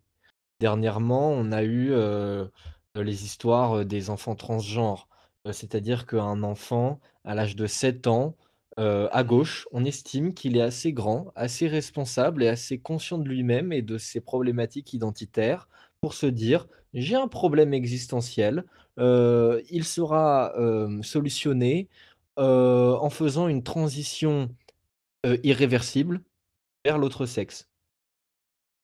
D'accord, très bien, chère, personne de gauche, à, à, 7 ans, et pourquoi pas aussi à 6 ans, à 5 ans, à 4 ans, à 3 ans Quelle est la limite de ça? Et la limite de ça? Moi, j'ai pas envie que on impose ces débats-là. C'est comme, euh, hmm, pareil, dernièrement, il y a eu euh, l'histoire avec euh, l'UNEF et ses réunions en non-mixité. Alors, je sais pas où étaient certaines personnalités, parce que moi, je, je sais depuis trois ans qu'ils font des réunions en non-mixité. je trouve que c'est assez connu. Alors, je sais pas pourquoi le scandale explose maintenant. Enfin bref, ce sont pas des débats que j'ai envie d'avoir. Pareil, le débat sur est-ce qu'on peut porter le voile, machin pas des débats que j'ai envie d'avoir. Moi, le débat que j'ai envie d'avoir, c'est euh, est-ce qu'on va sur Mars maintenant ou demain? Euh, Est-ce qu'on envoie euh, une fusée sur Neptune ou sur Pluton? Moi, j'ai envie d'avoir ces débats-là. Et cette envie de grandeur, je trouve qu'elle est beaucoup plus présente à, droite qu'à gauche. À gauche, on veut faire des trottoirs inclusifs, des, voilà, des réunions en mixité, c'est ces délires-là. Donc nous, je trouve qu'on que on a une soif d'idéal qui manque beaucoup aux gens. Et c'est vrai que si on s'illustre assez bien, si on est malin, parce que comme je disais tout à l'heure, l'essentiel n'est pas que de parler, c'est aussi de se faire entendre, de se faire écouter. Donc si on se présente bien, on fait comprendre aux gens, un petit peu comme, comme Jordan Peterson. Jordan Peterson fait, fait beaucoup ça, il ramène beaucoup de gens vers lui, des gens qui n'étaient pas forcément euh, instinctivement euh, de droite, mais qui le deviennent, euh, j'ai presque envie de dire, anthropologiquement. Moi, je crois limite plus à l'anthropologie qu'à la politique pure. donc, si on offre aux gens un nouveau modèle, on leur dit, mais arrêtez d'être des hommes soja, arrêtez de, faire 50 kilos et de vous excuser sans cesse, arrêtez d'avoir peur de, avoir peur, du fait que, aller voir une fille dans la rue soit perçu comme une agression. Arrêtez, de parler à des personnes, d'origine extra-européenne, comme si vous deviez les mettre sur un piédestal au nom d'un passé, colonialiste. Non, arrêtez arrêtez de faire ça. Non, cultivez la grandeur. Cultivez la grandeur. Incarnez quelque chose. Incarner des valeurs fortes, des valeurs nobles, des valeurs millénaires, pas des choses qui sont nées dans, un, dans des esprits malades il y a 30 ans, il y a 20 ans, voire il y a 5 minutes. Arrêtez de faire ça. Regardez la gueule d'Ernst Junger et regardez son histoire, regardez son parcours, regardez à qui il s'est opposé euh, dans, dans l'histoire philosophique, à Jean-Paul Sartre. Mais qui est-ce que vous avez envie, d'être? Qui est-ce que vous avez envie d'incarner? Jean-Paul Sartre ou Ernst Junger? Un putain de mal alpha qui va, qui va buter des nazis parce que le mec fait 80 kilos et qui sait faire que ça, en fait, euh, buter des mecs et réfléchir parce qu'il a lu des centaines de milliers de bouquins? Ou est-ce que vous voulez être un vieux mec qui fait 1m50, qui a un, œil qui dit merde à l'autre et qui, qui baise une nana, qui, euh, qui va voir euh, je sais pas combien de mecs dans son dos? Qui est-ce que vous avez envie d'incarner? Donc, à un moment donné, j'ai envie de dire, voilà, incarnons un, un modèle euh, au- au-delà du politique anthropologique. Incarnons une alternative anthropologique qui dit arrêtez de vous excuser, putain. Arrêtez de vous mettre à quatre pattes. Soyez grand, soyez fort et, et regardez les gens dans les yeux. Voilà. Voilà. En fait, soyez euh, dans cette société des anticorps, d'accord? On est dans une société où l'éthique a remplacé l'épique. C'est ce que dit R- Rémi Soulier dans une, dans une préface. En fait, euh, au bout d'un moment, euh, je crois que c'était aussi CIS qui disait ça, euh, débattre est le fait de plusieurs, exécuter est le fait d'un seul. Bah, exécuter.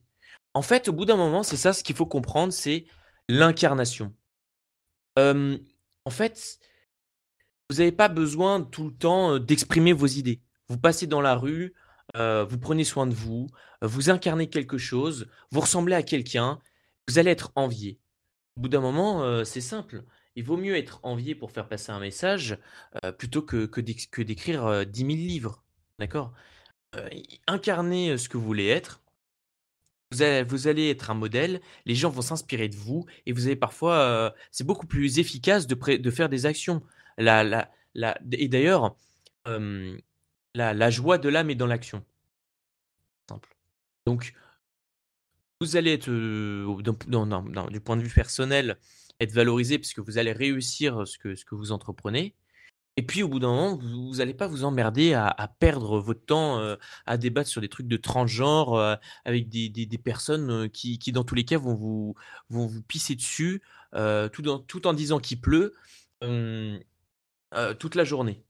Vaut mieux passer devant eux avec, euh, avec euh, le physique de vos idées, avec, euh, avec des gens qui, incarnent quelque chose et qui ne qui ressemblent pas à des flaques humaines que, euh, de discuter avec eux. Ça a beaucoup plus de force probante euh, d'incarner ce que, vous voulez être. Ça va beaucoup plus changer les choses. Et d'ailleurs, même si vous ressemblez à quelqu'un qui, inspire, bah, vous allez avoir beaucoup plus d'impact euh, qu'un discours quand vous allez passer dans la rue. Ou plus, qu'un tweet qui, va peut-être faire 200 likes. Voilà. Typiquement, euh, Julien Rochdy, euh, c'est incarner ça. C'est c'est deux facettes. Beaucoup de gens ont envie de ressembler à Julien Rochdy. Et ce qu'il dit, il le fait. Donc, les gens d'un point de vue physique ont envie de ressembler à Julien Rochdy, par exemple, mais il propose des choses. Julien Rochdy, il a fait quoi? Il a démontré qu'aujourd'hui, avec de la persévérance, de la volonté, on peut écrire un bouquin de manière totalement seule, en loup solitaire, euh, et en fait, faire des ventes. Jordan Peterson, dont tu, parlais, en est aussi l'exemple. Il est suivi par plein de gens. Mais vous avez envie voilà, de ressembler à Jordan Peterson, à Julien Rochdy ou à Usul. Je pense que le choix, il est vite fait, en fait, euh, entre les deux. La question elle est vite répondue, comme dirait l'autre. Voilà. Je pense que tout le monde y a. Je l'avais formulé autrement, mais tout le monde y avait pensé. en tout cas, ouais, tu as raison. Totalement raison. Et puis, euh, s'il y a bien une chose que nous a appris l'histoire, c'est que euh, en général, euh, il n'y a pas besoin de mouvements immenses. euh, c'est plutôt les minorités qui font l'histoire. Il suffit d'un petit groupe, une petite minorité active qui, qui, qui passe à l'action pour renverser tout un système. Donc, euh, au final, euh, peut-être que ce- cette émergence de, de nouveaux médias, de nouvelles mentalités, de et voilà tout ce, ce, ce- cette nouvelle façon de, de, de se définir et ce, on va dire cette émergence conservatrice va peut-être supplanter l'ancien modèle parce qu'il va devenir obsolète et va peut-être devenir le nouveau modèle de demain. Donc euh, en tout cas, c'est c'est ça serait euh, fortement plausible quand on voit les les événements de ce type qui sont passés par le par le passé et qu'ils ont été euh, bien plus petits, qu'ils ont pris beaucoup plus vite. Et en fait, au final, voilà, il faut il faut arrêter d'attendre, il faut vraiment être les acteurs, il faut vraiment passer à l'action, il faut vraiment agir. C'est comme ça qu'on va faire bouger les choses.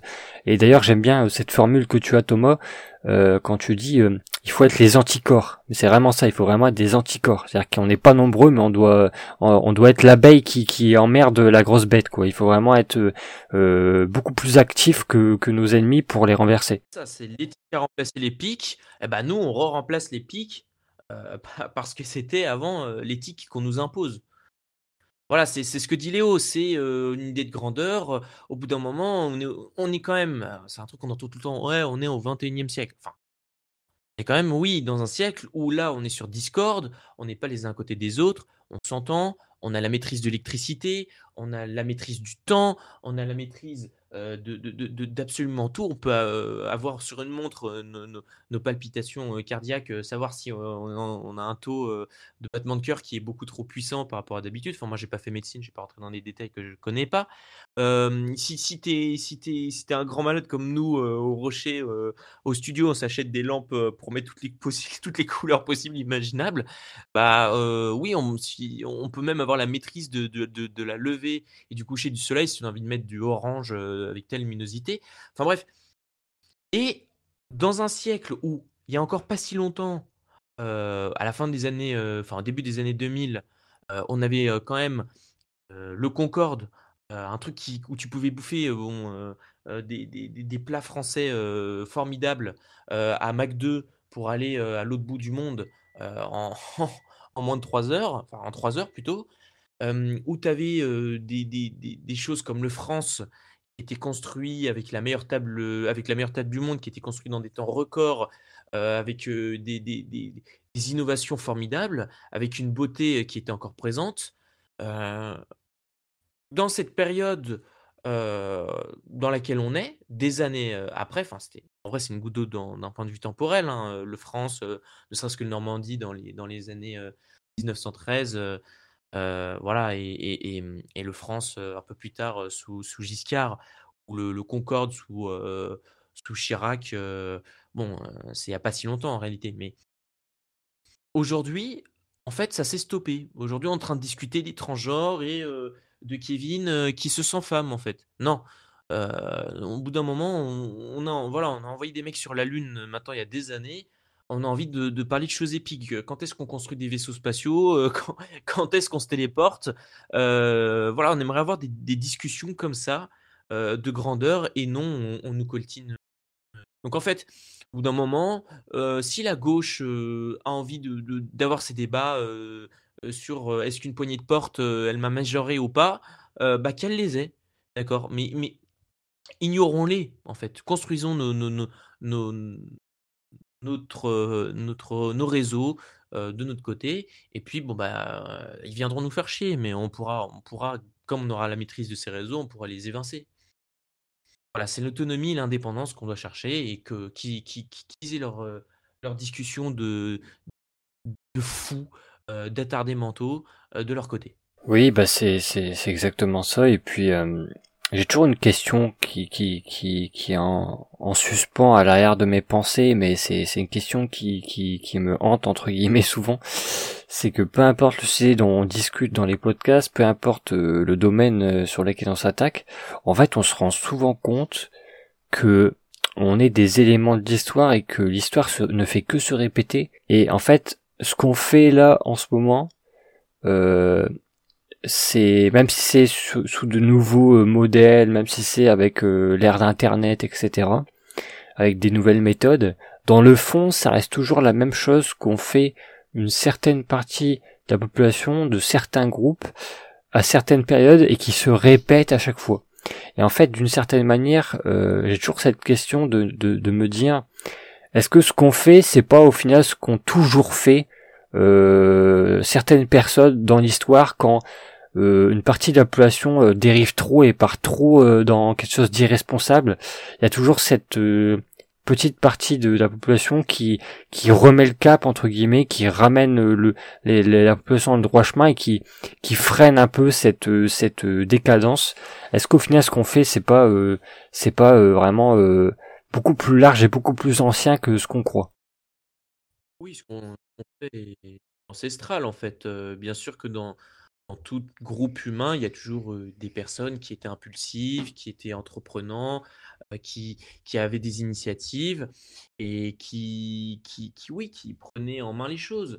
c'est sûr que quand, quand tu as, mmh, les Perses qui arrivent en masse et que tu as les alphas grecs d'Athènes qui commencent à dire ah oui ces choses qui se passent en fait on, va faire des alliances entre nous et on, va les on va les réémigrer oui oui grosso modo ça a toujours existé. Tu as toujours eu des personnes qui ont voulu se, se battre pour l'héritage qu'on leur a laissé et pour laisser aussi un héritage. Donc ce qu'on fait est tout à fait dans la logique de, de société humaine et dans la logique, en tout cas d'une, de celle des Européens. Je ne sais pas pour, pour les autres civilisations, mais ce, qu'on fait est, éternel et, cyclique dans, dans, chaque génération. Il y a des meneurs. Bon, juste le contexte est tout à fait novateur et tout à fait différent. On est dans un conflit de, de civilisation avec des personnes d'origine extra-européenne qui viennent en Europe qui s'y établissent. donc là, là-dessus, le, contexte est différent. par contre, ce qu'on fait est tout à fait n'a rien d'original en fait. Allez ouvrir la page de, Wikipédia de Thémistocle. voilà. Ouais, totalement, tu as raison. Et puis, moi, j'ai toujours l'impression, à droite comme à gauche, que les gens euh, sont toujours persuadés qu'ils ont réinventé la roue. Euh, ils sont toujours persuadés que ce qui leur arrive, les problèmes qui leur arrivent, c'est c'est c'est tout nouveau, ça n'a jamais existé. Euh, euh c'est les plus malheureux de l'univers, alors que pas du tout. Euh, il y a eu à répétition dans l'histoire à chaque fois des moments difficiles et à chaque fois y a des gens qui arrivent à surpasser, à trouver des solutions. Donc à tous les gens qui entre guillemets voilà se, se pensent à la fin du monde, on en est très loin et euh, au contraire, on est euh, on est dans une période qui annonce de d'énormes changements et de d'énormes euh, périodes de, de, renouveau.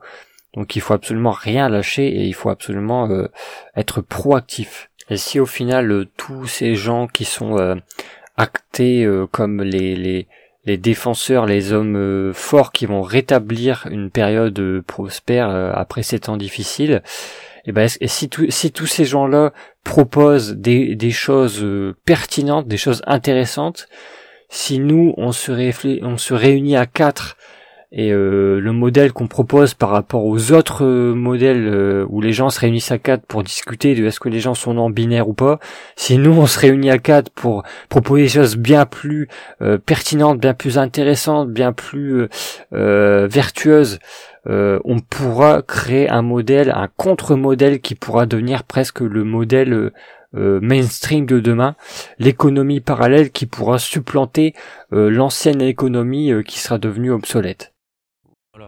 Lieu de payer Canal Plus, ce que ce que je voudrais dire, ce que je voudrais dire aussi, c'est que si mai 68 a gagné, c'est aussi parce que eux, ils étaient, mmh. ils étaient un petit peu des punks, à une époque où on était dans une société alors, je sais que ce sont des mantras, de la gauche, mais néanmoins, c'était assez vrai. On était dans une société assez, patriarcale, conservatrice, dans lesquelles, dans laquelle les choses ne bougeaient pas beaucoup. Alors bien sûr, c'est une société qu'on peut regretter à tort ou à raison, mais enfin, c'est le constat froid que j'en fais et ces gens-là sont arrivés, avec des idées de changement. Euh, voilà, ils se sont dit: «Putain, mais euh, papa, tu fais chier, euh, enlève-toi, ton balai dans le cul et moi, en attendant, je vais faire le mariole dans la rue» et bah, ça, c'est assez vendeur et aujourd'hui, qui c'est les punks d'aujourd'hui? Bah, en fait, c'est nous. Nous parce que, je veux dire, être de gauche, mais c'est d'un conformisme absolu, alors que assumer le fait d'être de droite, mais c'est complètement révolutionnaire, c'est un truc de fou. C'est un truc de fou. Pourquoi on s'emmerde à être de droite? Franchement, qu'est-ce que c'est mille fois plus simple de dire, mais bien sûr, je suis pour ouvrir les frontières, mais bien sûr, je suis pour accueillir des millions d'Africains qui vivent dans, dans, la misère la plus honteuse. Il faut les accueillir, c'est notre devoir d'humanité. Et bien sûr, je suis pour euh, toutes, les, toutes les questions LGBT, je suis pour qu'ils puissent faire ce qu'ils veulent, ils n'ont rien fait de mal. Euh, tu t'es déjà fait agresser par LGBT Non, bah moi non plus. Bah alors laisse-les tranquilles. Euh, c'est tellement plus simple de gauche. C'est tellement plus conformiste. C'est tellement plus révélateur d'une anthropologie de, quelqu'un qui ne veut, pas se bouger, qui n'a aucune volonté propre, que quelque part, euh, par euh, une inversion qui a eu lieu, puisque les, les, gauchistes ont investi le système depuis 50 ans, par une inversion, depuis mai 68, maintenant c'est nous les punks. Et donc c'est nous qui devons prendre le pouvoir sur ce fondement-là. Oui, c'est ça. Et, ce qui est assez cocasse, on va dire, c'est la mutation de l'expression réactionnaire. En réalité, quand on y réfléchit, les vrais réactionnaires, c'est les 68 arts. C'est eux qui ont brisé l'ordre établi. On peut le retrouver sous d'autres d'autres faits historiques. Sous la Révolution, bon, on peut on peut peut-être utiliser l'expression réactionnaire. En tout cas, quand on disait on dit vieux réac de droite, ça c'est une expression que les, gauchos ils aiment bien utiliser. bah, c'est un petit peu un petit peu un petit peu faux en fait. Ça, devrait être plutôt les vieux gauchos réactionnaires et c'est nous les vrais réactionnaires du, de, de, la période actuelle. Vraiment, c'est les gens de droite qui sont, qui sont vraiment réactionnaires. Réactionnaire n'a jamais été un mot qui, qui nous a aussi, aussi bien décrit. Ce que ce que ce qu'on voit en fait, c'est que nous, on essaie de proposer de, de, nouvelles alternatives, de, de nouvelles idées, peut-être parfois des nouvelles valeurs. En fait, c'est ça, c'est-à-dire que là, ces 68 arts, ces, ces personnes qui, sont aussi jeunes, hein, les, qui sont leurs leurs descendants idéologiques et sanguins aussi. Euh, en fait, ce sont les, le début des derniers hommes. Hein. On l'a déjà dit un peu ce soir. C'est ils rétrécissent euh, tout pour leur amener à leur propre dimension. En fait, à leur 1m70. Nous, ce qu'on veut, c'est la grandeur. Et ces deux choses sont antinomiques. Ils veulent faire en sorte que la, que la, que la, que le, que la systémisation de la pensée soit beaucoup plus simple soit beaucoup plus simple. C'est vrai, c'est facile, comme, euh, comme l'a dit Léo, très très bien, d'être de gauche. Pourquoi? Parce que quand tu es de gauche, en fait, qu'est-ce qui se passe? Ce que tu peux faire, c'est que tu peux dire, bah, il, n'y a plus, a plus de vérité. La, vérité euh, n'existe plus. Euh, tu peux dire que, les sociétés n'existent plus, que tout est similaire. Et, et, au final, tout est, tout est lissé. C'est beaucoup plus facile d'être de gauche en fait, c'est ça, c'est-à-dire qu'ils ont, euh, euh, unifié tout le divers. Ils ont nié ensuite cette, euh, unification. Et du coup, il n'y a plus d'idéologie. C'est, en fait, c'est la fin des idéologies. Il n'y a plus qu'une, vérité. Bah, c'est qu'en fait, il n'y a a pas de vérité. En fait, ils ont tout lissé. Nous, on est contre ça justement. On lutte contre cette espèce d'obscurantisme et on dit, bah non, en fait, non, c'est pas le cas. On est des réactionnaires par rapport à eux. Oui, c'est totalement vrai. Ben, si euh, moi, en fait, j'ai toujours tendance à penser que si les gauchistes d'aujourd'hui euh, et surtout leur manière de penser d'aujourd'hui, comme quoi euh, euh, tout est relatif, il euh, n'y euh, a pas de vérité, chacun a sa propre vérité, et puis tout le monde a raison, et puis tout le monde peut s'auto-définir, et puis voilà ce, ce nihilisme ambiant. J'ai tendance à penser que si tout cet état d'esprit avait, avait démarré déjà il y a 50 ans avant, euh, on n'aurait jamais pu envoyer des hommes dans l'espace, on n'aurait jamais pu envoyer des fusées euh, sur euh, sur la lune et on on n'aurait pas pu. En fait, quand on a cette manière de penser là, on peut rien faire fonctionner. On, on peut pas mettre de la nourriture dans l'assiette, on peut pas bâtir des civilisations, construire des voitures, des bâtiments. On peut pas faire ça. Il faut il faut être un, minimum carré et pragmatique et et au final voilà ce ce, ce nihilisme qui nous touche c'est une vraie anomalie dans l'histoire et euh, ça ne mène à rien. C'est pas avec ce genre de mentalité qu'on qu'on crée des choses solides et des choses fiables quoi. Et, euh, et, cette absence de réaction face au réel qu'ont les gauchistes, c'est c'est presque contre-naturel parce que les gens qui sauvent la situation en général, ce sont les gens qui justement réagissent.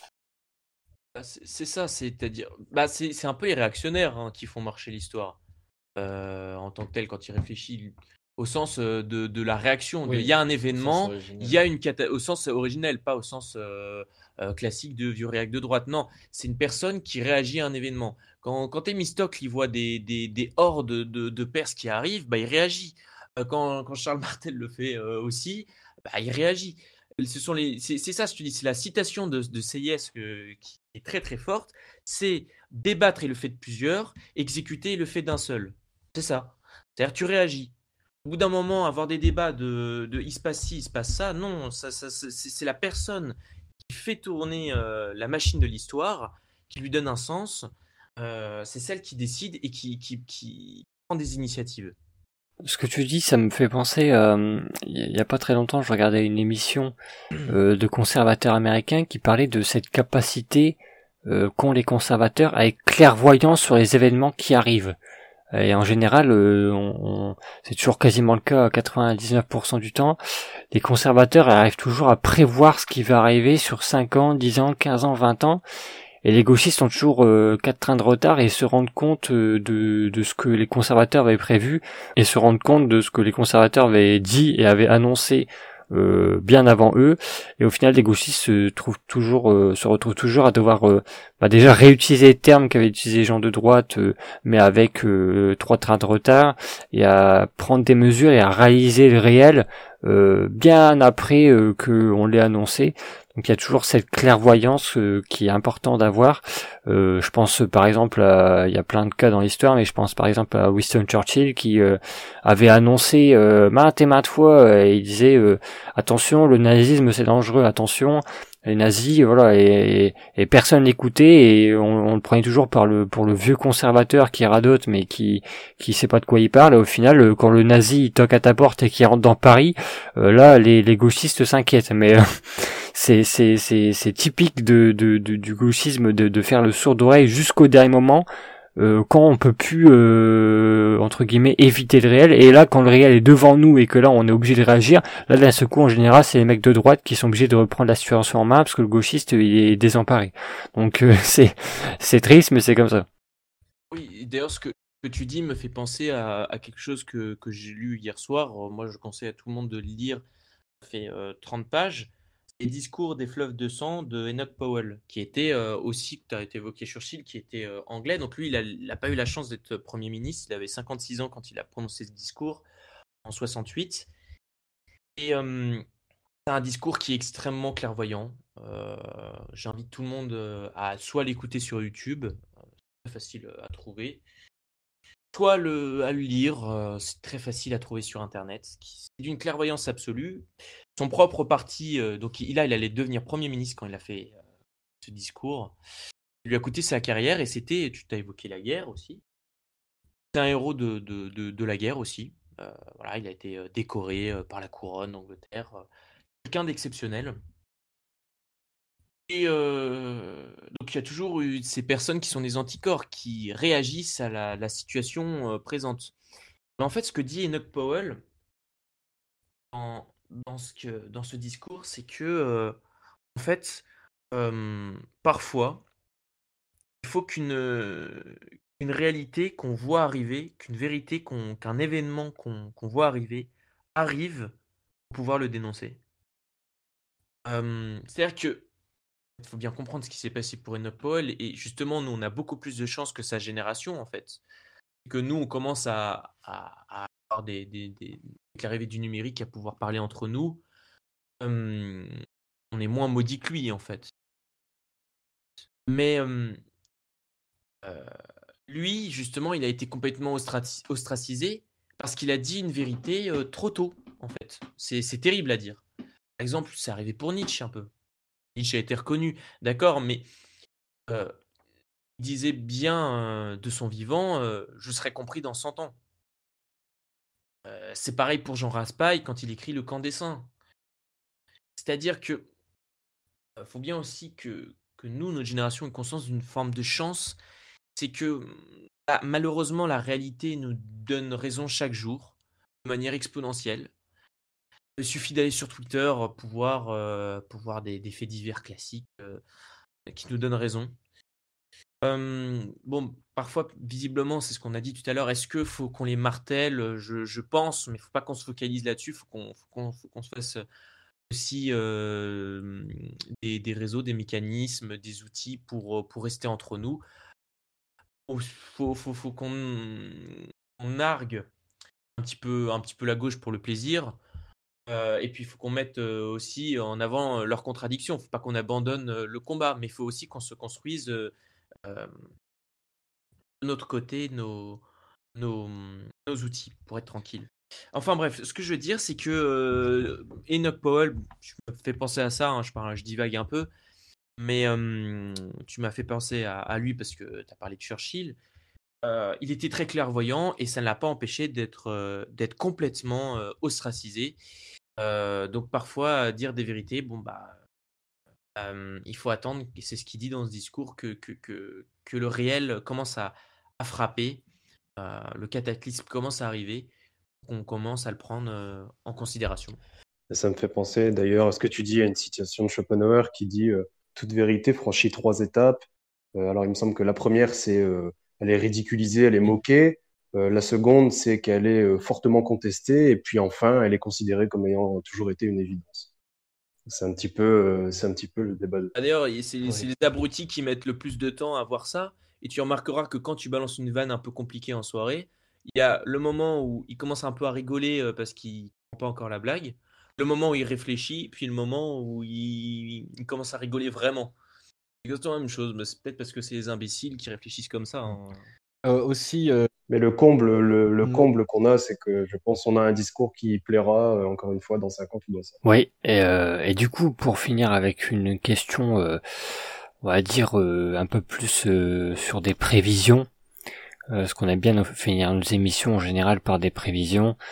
Euh, donc pour vous, vous êtes dans le camp des, optimistes, vous pensez que euh, le modèle alternatif va devenir le nouveau modèle euh, à l'avenir et notre camp va au final remporter la victoire culturelle, la victoire politique et on va on va on va dire remplacer le modèle obsolète qui va qui va s'essouffler et qui s'essouffle déjà de plus en plus d'ailleurs. En fait, la, la réponse, elle est très simple. Elle est très très simple. Il n'y a pas besoin de se faire des nœuds au cerveau. Euh, on n'a pas le choix. Euh, au bout d'un moment, euh, il, faut, aussi être un minimum. ok, il faut être pragmatique. La réalité nous, donne raison chaque jour. Il y a un véritable problème aujourd'hui dans, notre société qui a complètement implosé, avec une violence sans nom voilà, je l'ai dit tout à l'heure, il suffit d'aller sur Twitter, de regarder des petits, des petits, des petits, des petits journaux, de voir les faits divers qui sont dedans, et on voit très bien qu'on a raison. Mais bien sûr qu'il faut être positif. Sinon, tu, c'est ça, c'est-à-dire qu'il faut pas être, être perdant. Tu vas pas monter sur un ring de boxe en te disant je vais me faire éclater la tronche. Bien sûr, sinon c'est autoréalisateur. Donc quand bien même je savais pertinemment qu'on serait en train de perdre, bah je, je, lutterai quand même. Parce que c'est le sens euh, qu'on donne à nos vies, parce que c'est ce qu'on a de manière spontanée. Et, euh, voilà, sinon la, lutte est perdue d'avance si on part perdant. Donc euh, je sais que ma réponse est simple, mais parfois il n'y a pas euh, de, euh, à donner. Comment je, vois l'avenir? Euh, Je ne suis pas devin, je suis, pas, je suis pas druide, je ne sais pas, je suis pas marabout. Je ne vais pas donner des, prédictions ultra précises sur l'avenir. je pense que on, on, on a déjà passé une étape. il y a encore quelques années, parlait beaucoup à droite de politique électorale dans la jeunesse. pour 2022, on va évidemment avoir des discussions. Mais on change quand même, on, voit quand même il y a une petite modification. On parle de moins en moins de, politique électorale à court terme. On parle vraiment de, projets à long terme. donc c'est ce qu'on vient de faire, créer des médias qui, vont, nous soutenir. En fait, on commence déjà à s'émanciper de, de, la politique électorale dans nos discussions. donc on peut voir déjà ça. Ensuite, est-ce que va y avoir tu veux qu'on parle de ça, de, ce qui est Hollande appelle la partition? On a déjà parlé de sécession. voilà, une, division du, du, pays en, en espèce de, de, petit mitage hein, qui existe déjà, hein, ce qu'ils appellent les territoires perdus de la République. Waouh! Enfin, pour pas dire en fait que c'est plus la France. c'est beaucoup plus simple, mais c'est beaucoup plus dur à dire donc comment je vois l'avenir? Bah évidemment qu'il n'est pas, il est pas plaisant. Après, la vie est un combat. ça l'est à l'échelle individuelle, ça l'est aussi à l'échelle des masses, ça l'est à l'échelle d'une civilisation de tout, de tout temps en fait. Hein. C'est bateau, c'est bateau, je le sais, de dire oui, de tout temps, l'homme il s'est battu pour, pour survivre, pour se reproduire. Bah oui, mais c'est là encore et c'est l'échelle des civilisations. Donc bien sûr qu'il va falloir se battre comme l'ont fait nos ancêtres. pour le moment, on se, voilà, on se bat idéologiquement. Si l'avenir continue à être de manière exponentielle, violent, il va falloir trouver des, des, solutions qui seront bah, plus qui sont de plus en plus difficiles et de plus en plus fortes à prendre. À mesure que la violence s'accroît, bah, va falloir aussi la contrer par euh, des mécanismes et des outils plus violents. Alors bon, euh, pour, le moment, il y, a des, mécanismes, des, projets qui se, mettent en place. la rémigration, je pense que ça, je vais laisser en parler. Je pourrais en parler largement, mais bon, je ne vais pas monopoliser la, la parole. mais en tout cas, l'avenir, bah, l'avenir, l'avenir, c'est quelque chose qui a été sacrifié par les gauchistes. Euh, voilà, on est dans un non-sens de l'histoire. Euh, mais, euh, mais finalement, c'est à nous de, s'emparer de, cette histoire. Elle est à nos pieds. Ramassons-la. Donnons à, cette histoire un sens. Et, c'est à nous de. C'est nous qui faisons l'avenir. Bien comprendre. Donc, si nous, on veut un avenir positif, qu'on s'en donne les moyens, l'avenir sera positif le futur, il se forge, d'accord? Il n'est pas inéluctable. Euh, donc, il y a des solutions qui, qui, sont possibles actuellement. On les voit émerger dans les propositions euh, métapolitiques pour le moment. Euh, je, vais, je vais laisser Léo, je suis sûr qu'il a aussi des choses à rajouter là-dessus. Mais voilà, en tout cas, l'avenir, il faut qu'on s'en saisisse. Il n'est peut-être pas mirobolant pour le moment, mais il est entre nos mains et c'est à nous de nous démerder pour que on en fasse quelque chose de positif. Alors, c'est une vraie discipline, d'essayer, de savoir ce qui va se passer dans l'avenir. Déjà, il faut faire aussi une distinction entre ce qu'on souhaite arriver et ce qui va arriver. Il faut accepter le fait qu'on aura encore des défaites. On n'est pas, peut-être qu'un jour la pente va remonter, mais on n'est pas encore, sur le point, que ça se fasse. la pente va continuer de descendre pendant encore un temps. Euh, par conséquent, faire de la prospective, euh, comme je disais, donc c'est une, euh, une discipline qui est très importante pour essayer de se jauger par rapport à, sa capacité à voir les éléments en présence, à prévoir comment ils vont évoluer, interagir entre eux et en, conclure quelque chose de global. pour citer encore un, exemple hein, par rapport à, au duel des, visionnaires contre les dogmatiques de, la paix dans le monde. dernièrement, il y a eu une affaire du CNRS, j'en ai d'ailleurs parlé sur ma, sur ma chaîne YouTube, le CNRS qui a prétendu que l'islamophobie scientifiquement n'existait pas. ce à quoi on n'oppose pas un grand intellectuel, ce à quoi on oppose le bon sens populaire, ce à quoi on oppose l'observation la plus primaire, l'instinct, les bas instincts euh, dont pouvait parler euh, Nietzsche ou, Schopenhauer. le CNRS donc a dit que euh, l'islamophobie n'existait pas. Dix jours plus tard, à Sciences Po Grenoble, on retrouve sur le, le, fronton de cette école les noms affichés, donc jetés en pâture, de deux professeurs qui ont tenu des propos tout à fait classiques. sur une religion qui est en, l'occurrence l'islam.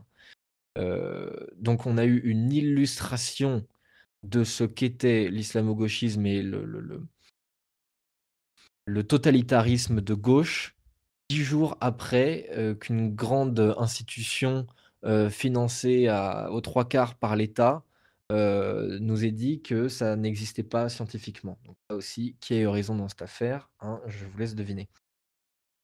comment je vois l'avenir? Bah Déjà, comment je vois comment ont évolué certaines choses dernièrement. Dernièrement, on pensait qu'on allait prendre à, rebours un petit peu tout ce qui s'était fait depuis 50 ans, voire même un petit peu plus, euh, qui s'était fait après-guerre. alors, je ne suis pas forcément pour, mais malgré tout, ça participe de, quelque chose de fort qui, correspond à peu près à ma sociologie euh, idéologique, qui est le Brexit. Brexit a marqué quelque chose en 2016. Derrière ça, il y a eu euh, l'élection de Trump. Euh, après, euh, il y a eu Bolsonaro, Salvini en Italie. On pensait même peut-être que, Le Pen allait gagner. Enfin bref, on a eu une vague mondial du, du, nationalisme et on pensait que c'était bon, on pensait que c'était, acté. C'est pour ça aussi que ça nous a autant démoralisé la défaite de Trump, c'est parce qu'on pensait que enfin on avait pris à, revers toute cette idéologie mortifère et qu'on allait la remplacer pour de bon par quelque chose de, beaucoup plus sérieux et de, beaucoup plus paisible en fait, quoi qu'en disent les journaux de gauche.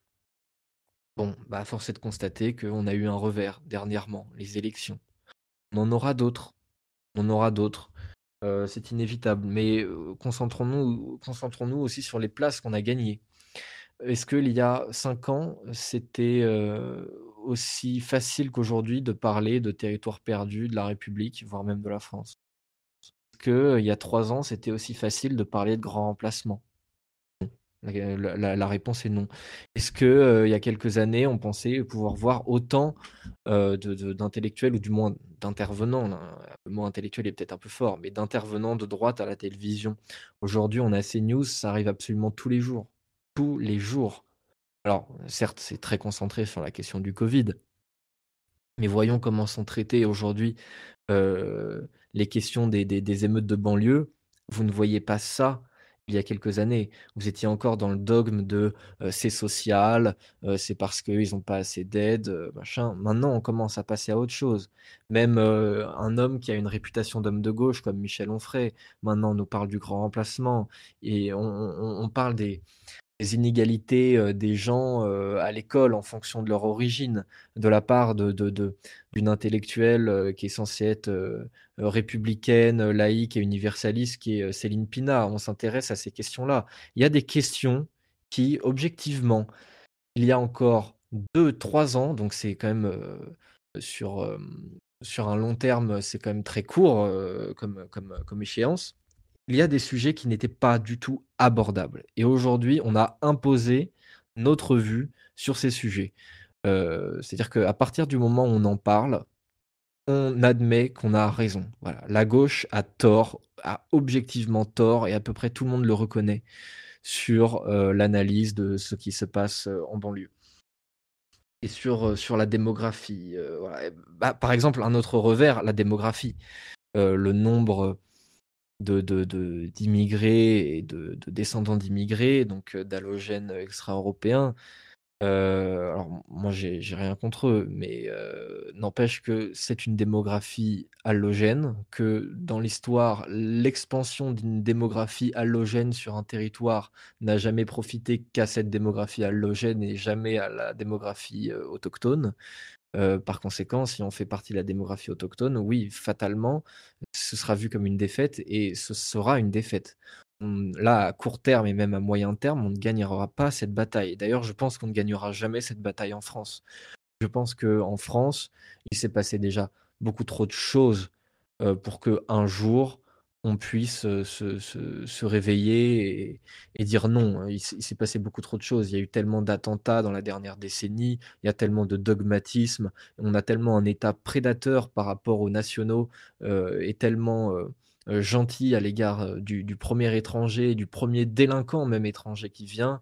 Et, nous, on s'en fiche tellement à une échelle de, millions de personnes que voilà, je, je pense que ce pays est perdu, je pense que la Grande-Bretagne aussi est perdue, je pense que l'Allemagne est perdue.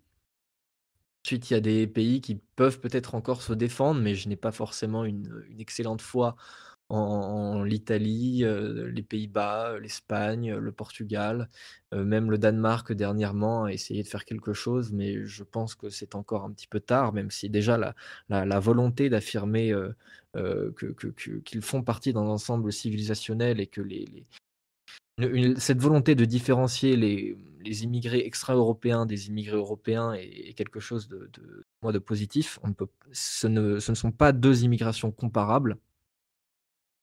Euh, donc voilà, il, y a des choses qui vont dans le bon sens. Il y a des, points sur lesquels on va inévitablement perdre. Euh, c'est une certitude. Ensuite, allons-nous gagner ou pas? La vérité, c'est que je n'ai pas la réponse. Je pense, en réalité, je pense, et je suis vraiment pas angélique lorsque je dis ça, mais je pense que nous allons gagner.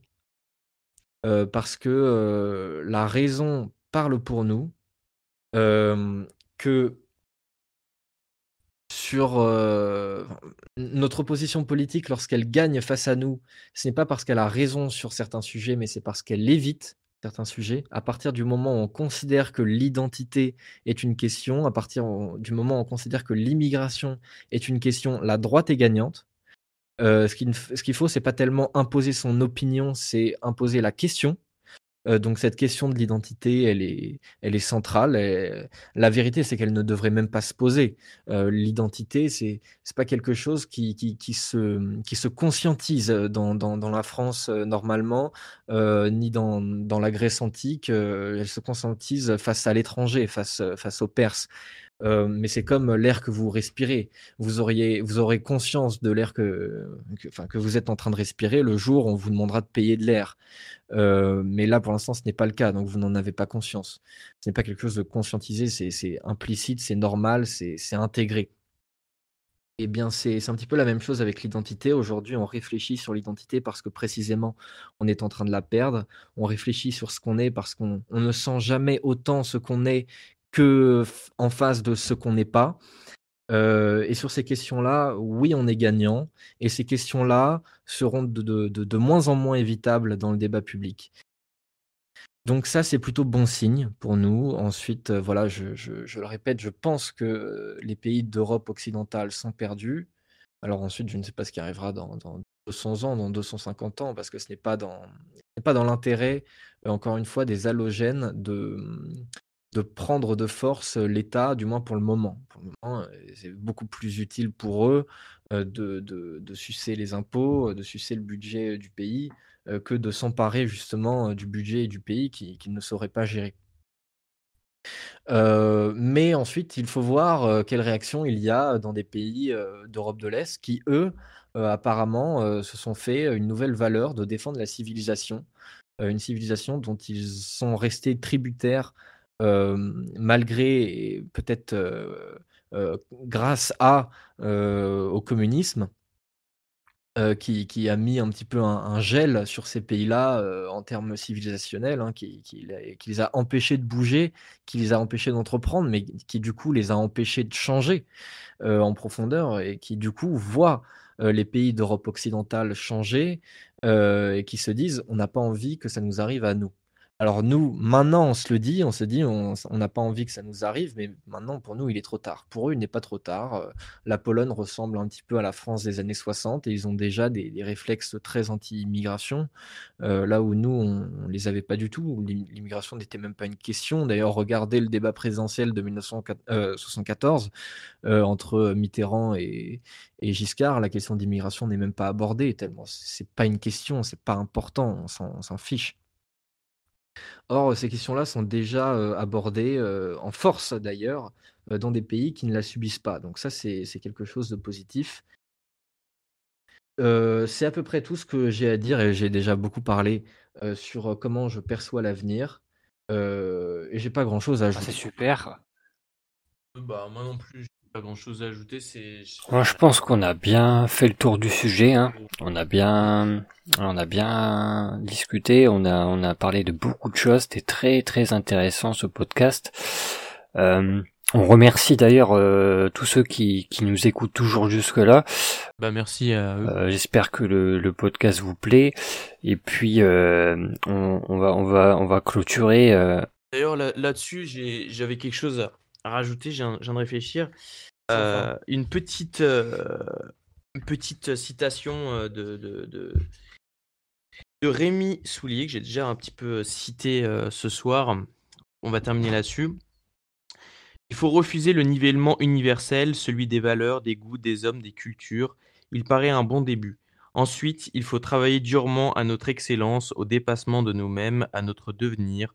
Enfin, réapprendre à aimer et à créer, jeter par-dessus les hommes la flèche de notre désir. Voilà. C'est bon, je crois que ces, cinq lignes se suffisent à elles-mêmes. Voilà, faut, faut travailler sur nous. Et puis euh, être optimiste, sinon on n'avance pas. Ouais, bah c'est marrant, ce, ces citations, au final, elles synthétisent et elles résument bien tout notre développement qu'on a eu dans ce podcast. Et euh, pour clôturer cette émission, est-ce que vous auriez des, des conseils, euh, peut-être des pistes à donner, des, des, des sujets à creuser ou des, des livres ou je sais pas? Est-ce que vous auriez voilà des, des, des, des conseils à donner aux auditeurs qui nous écoutent qui voudraient en apprendre plus sur ce sujet de l'économie parallèle, des systèmes alternatifs, etc. Euh, Qu'est-ce que vous conseillerez? Euh, oui, bah du coup, on a, on a parlé un petit peu d'économie parallèle. Alors, euh, encore une fois, je vais pas m'étendre sur le sujet, euh, mais c'est vrai qu'il y aurait pas mal de pans à aborder, notamment, je pense, dans le domaine de l'édition, qui est, un domaine en, grande expansion pour nous. Voilà, on commence à éditer des gens qu'on n'éditait pas avant. C'est un gros problème dans le milieu de trouver une maison d'édition. Donc, enfin, trouve un refuge pour certaines personnalités qui, euh, auparavant, auraient galéré un petit peu à à, écrire un livre et les, surtout le faire publier. Euh, cependant, je voudrais évoquer euh, cinq marques, cinq marques qui ont été mises en avant d'ailleurs par le site Je réinforme dans un article justement sur les marques à, à- mettre en valeur d'un point de vue patriote pour, voilà, pour, pour un petit peu contrebalancer le, le- poids de, d'autres marques comme Nike, Adidas, United Colors of Benetton qui nous font comprendre que globalement l'homme blanc hétérosexuel appartient au passé. Donc je voudrais citer d'abord trois marques de vêtements. Montjoie France, M-O-N-T-J-O-I-E, Montjoie France, vêtements. Euh, Kalos euh, également, Kalos Vêtements euh, qui fait euh, des vêtements, alors que ce soit patriotes ou européens, civilisationnels. voilà, ils ont, ils ont des, des- symboles spartiates sur, sur leur pull. C'est intéressant, regardez ce qu'ils font. Aussi la boutique Homme de l'Ouest.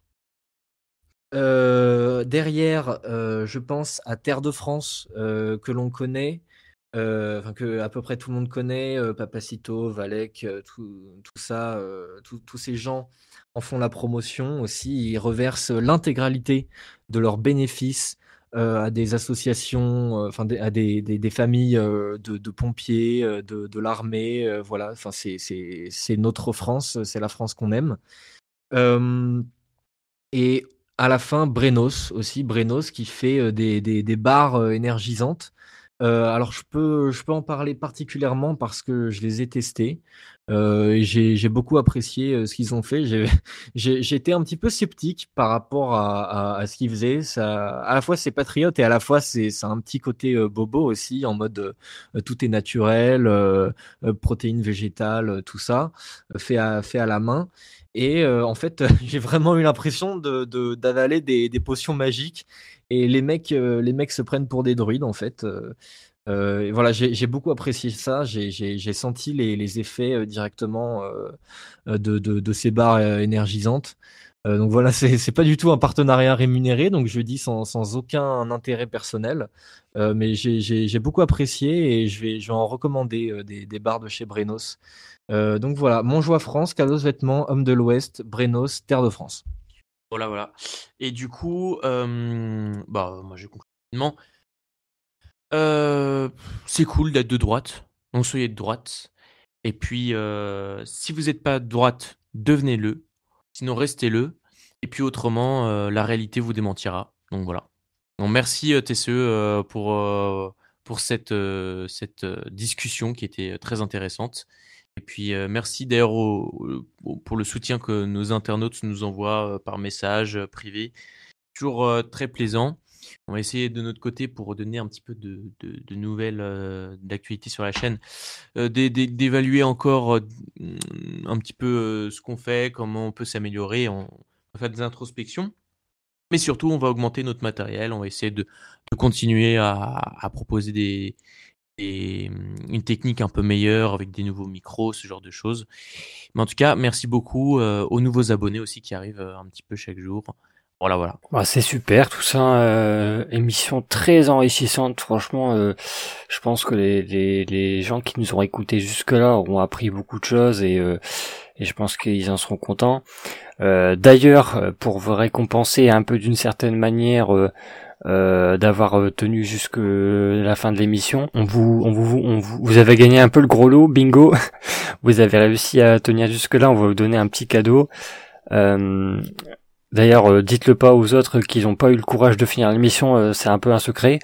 Euh, le Rocher, c'est un de nos, partenaires et euh, comme vous le savez peut-être, on a un système assez vertueux qui permet à la fois aux abonnés de payer moins cher leur abonnement et aux partenaires de toucher une petite commission pour pouvoir se financer, acheter du meilleur matos, des caméras, des micros, etc.